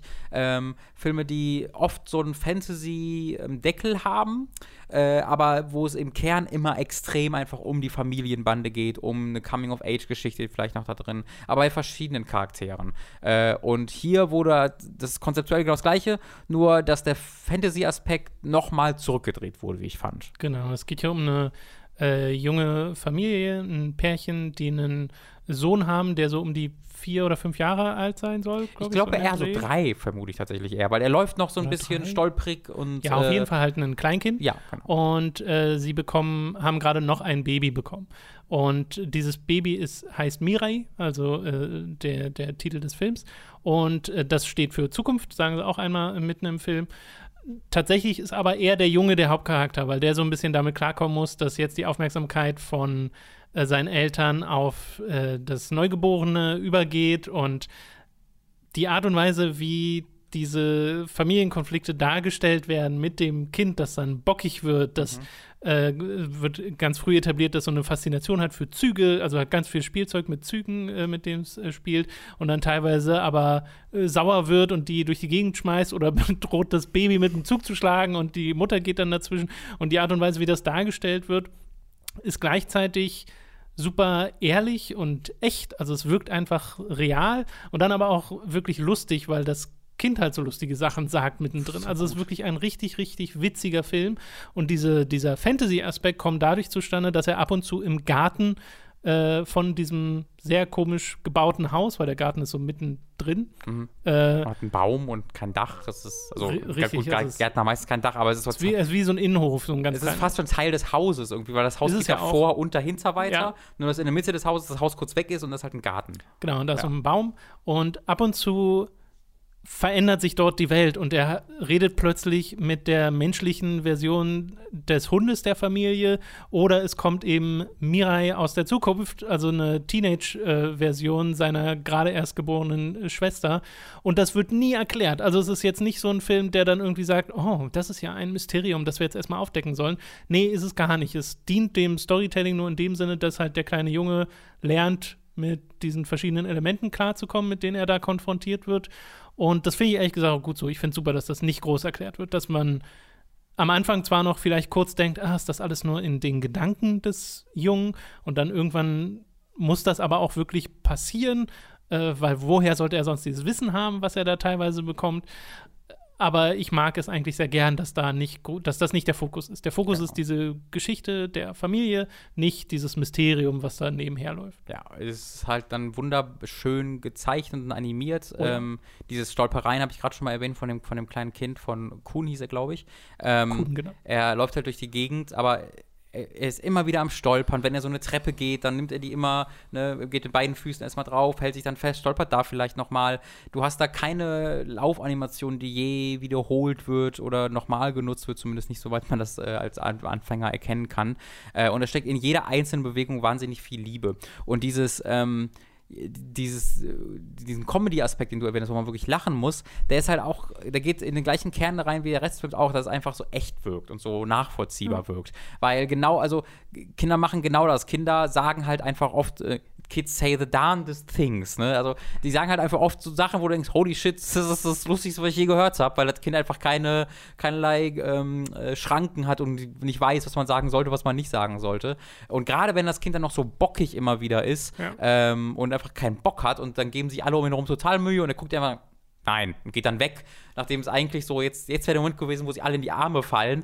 Ähm, das, das ist wirklich, wirklich komisch, wirklich lustig. Ja, gutes Timing auch. immer. Wahnsinnig Ja, gutes Timing. Der Film ist auch wahnsinnig gruselig gelegentlich für, für, für Kinder. Für Kinder, ähm, Aber auch so, manchmal dann wieder total bunt und einfallsreich in seinen Fantasy-Sachen, die sie zeigen. Hältst du aber insgesamt zurück. Der meiste, die meiste Zeit im Film bist du in diesem Haus tatsächlich unterwegs.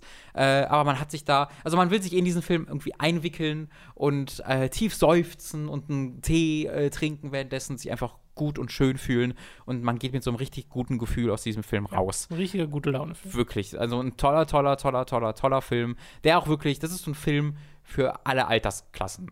Äh, Also wir haben alle keine Kinder, wir haben da keinen Bezug zu uns, sei super gefallen. Für Kinder ist er hervorragend. Äh, ja, man, man gruselt sich da auch, ja, aber es ist halt in so einem sicheren Umgebung und die Lehren, die man da mitnimmt, sind für Kinder dann, glaube ich, schon äh, vielleicht sogar ein bisschen wertvoll. Ich glaube, Eltern und Großeltern haben da sowieso ihren ganz eigenen Spaß dran, weil es halt so real wirkt tatsächlich. Hab, also wir hatten sowohl eine Mutter mit ihrem Ja. kleinen Kind hinter uns, wo die, das kleine Kind immer mal wieder so ganz cute Fragen gestellt hat und sie ihm das erklärt hat. Aber wir hatten auch äh, erwachsene Leute, die hinter uns saßen und ähm, habe halt ein, zwei Mal gehört, wenn dann irgendwie diese Eltern diese, das Problem mit den Kindern hatten und so verzweifelt waren, wie im Hintergrund so, ja, wirklich, also Ja, so, ja. so lautstark zugestimmt haben, so sich so wiedererkannt haben da drin. Das macht der Film, glaube ich, wunderbar, äh, wirklich wunderbar. Und das macht er, glaube ich, halt einfach, weil äh, Mamoru Hosoda immer aus seinen ganz persönlichen Erfahrungen rauszieht, ne? Ähm, Hieß nicht sein eigenes Kind, Mirai? ob das Kind so heißt, das weiß ich nicht, aber wenn du dir die Filme so anguckst, dann geht es so sehr äh, synchron mit den mit den persönlichen Entwicklungen von Mamoru Hosoda, äh, dass es zuerst um ihn und seine Frau geht, wie sie sich kennenlernen und dann geht es um die jungen Kinder, die sie haben und dann geht es um das Älterwerden der Kinder.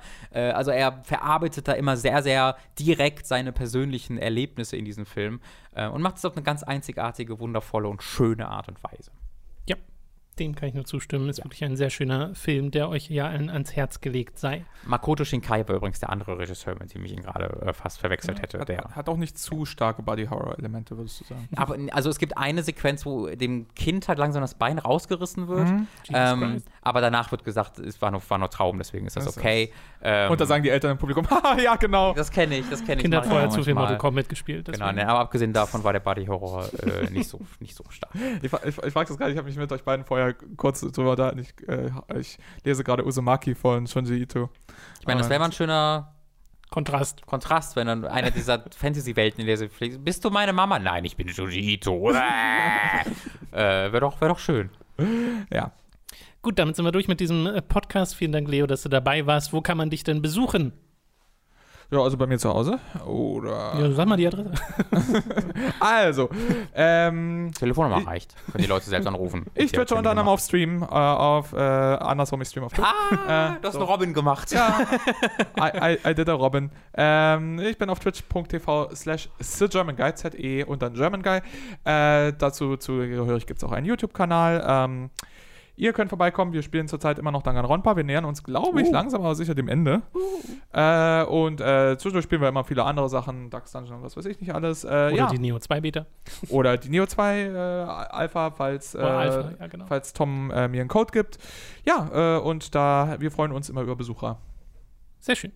Ihr könnt uns auf Patreon und Steady besuchen, da würden wir uns sehr über eure Unterstützung freuen. Könnt ihr übrigens bei Leo auch machen. Patreon.com slash TheGermanGuy ist dort auch eine Möglichkeit, ihn zu unterstützen. Jawohl, Dankeschön. Ihr könnt uns unterstützen auf patreon.com slash hooked oder steady.de steadyhq.de slash hooked, so rum. Korrekt. Und ab äh, 5 Dollar bzw. Euro erhaltet ihr Zugriff auf alle exklusiven Inhalte. Zuletzt zum Beispiel auf einen Hooked on Topic Podcast, den ich zusammen mit äh, Speckobst gemacht habe, den ihr vielleicht kennt von seinem YouTube-Channel Speckobst. Da könnt ihr mal vorbeischauen.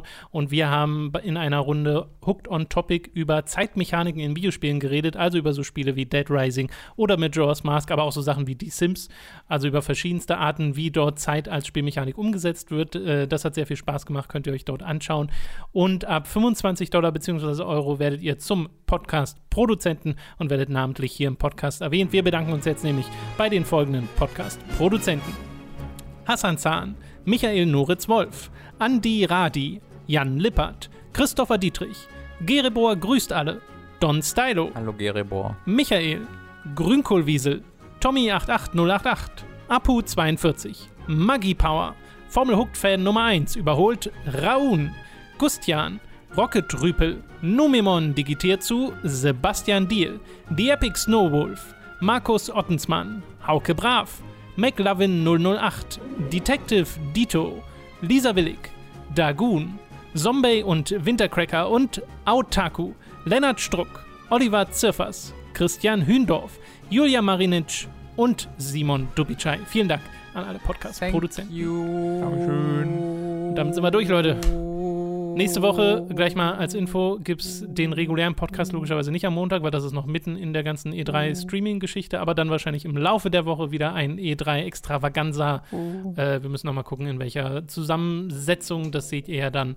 Aber da gibt es dann einen Special-Podcast zu E3. Ansonsten freue ich mich jetzt sehr auf diese Streams mit euch, weil die machen immer wieder sehr viel Spaß und ich hoffe, dass ein paar schöne Ankündigungen auf uns warten. Command Conquer, Rival, Command Conquer Rivals 2. Yay! Here we go. Ich bin ehrlich gesagt richtig glücklich, dass wir nicht durch eine EA Play-Konferenz müssen. dass nicht die E3 anfängt mit EA, sondern mit Microsoft. Das ja verspricht ganz gut zu werden. Genau, von wo allem, was man bisher hört. man äh, glaubt, dass ganz schön viel Neues kommen könnte. Ich esse jetzt einen Blaubeerpfannekuchen, den mir Mama gestern gemacht hat, den ich mit nach Berlin bekommen habe. Weil ich im Kopf immer noch zwölf bin. Cool. ich muss jetzt arbeiten gehen. Haha, ich esse Blaubeerpfannekuchen währenddessen. Ja. Schönen Tag, Leo. Tschüss. Schönen Tag euch. Danke, Mama. Ha ha ha!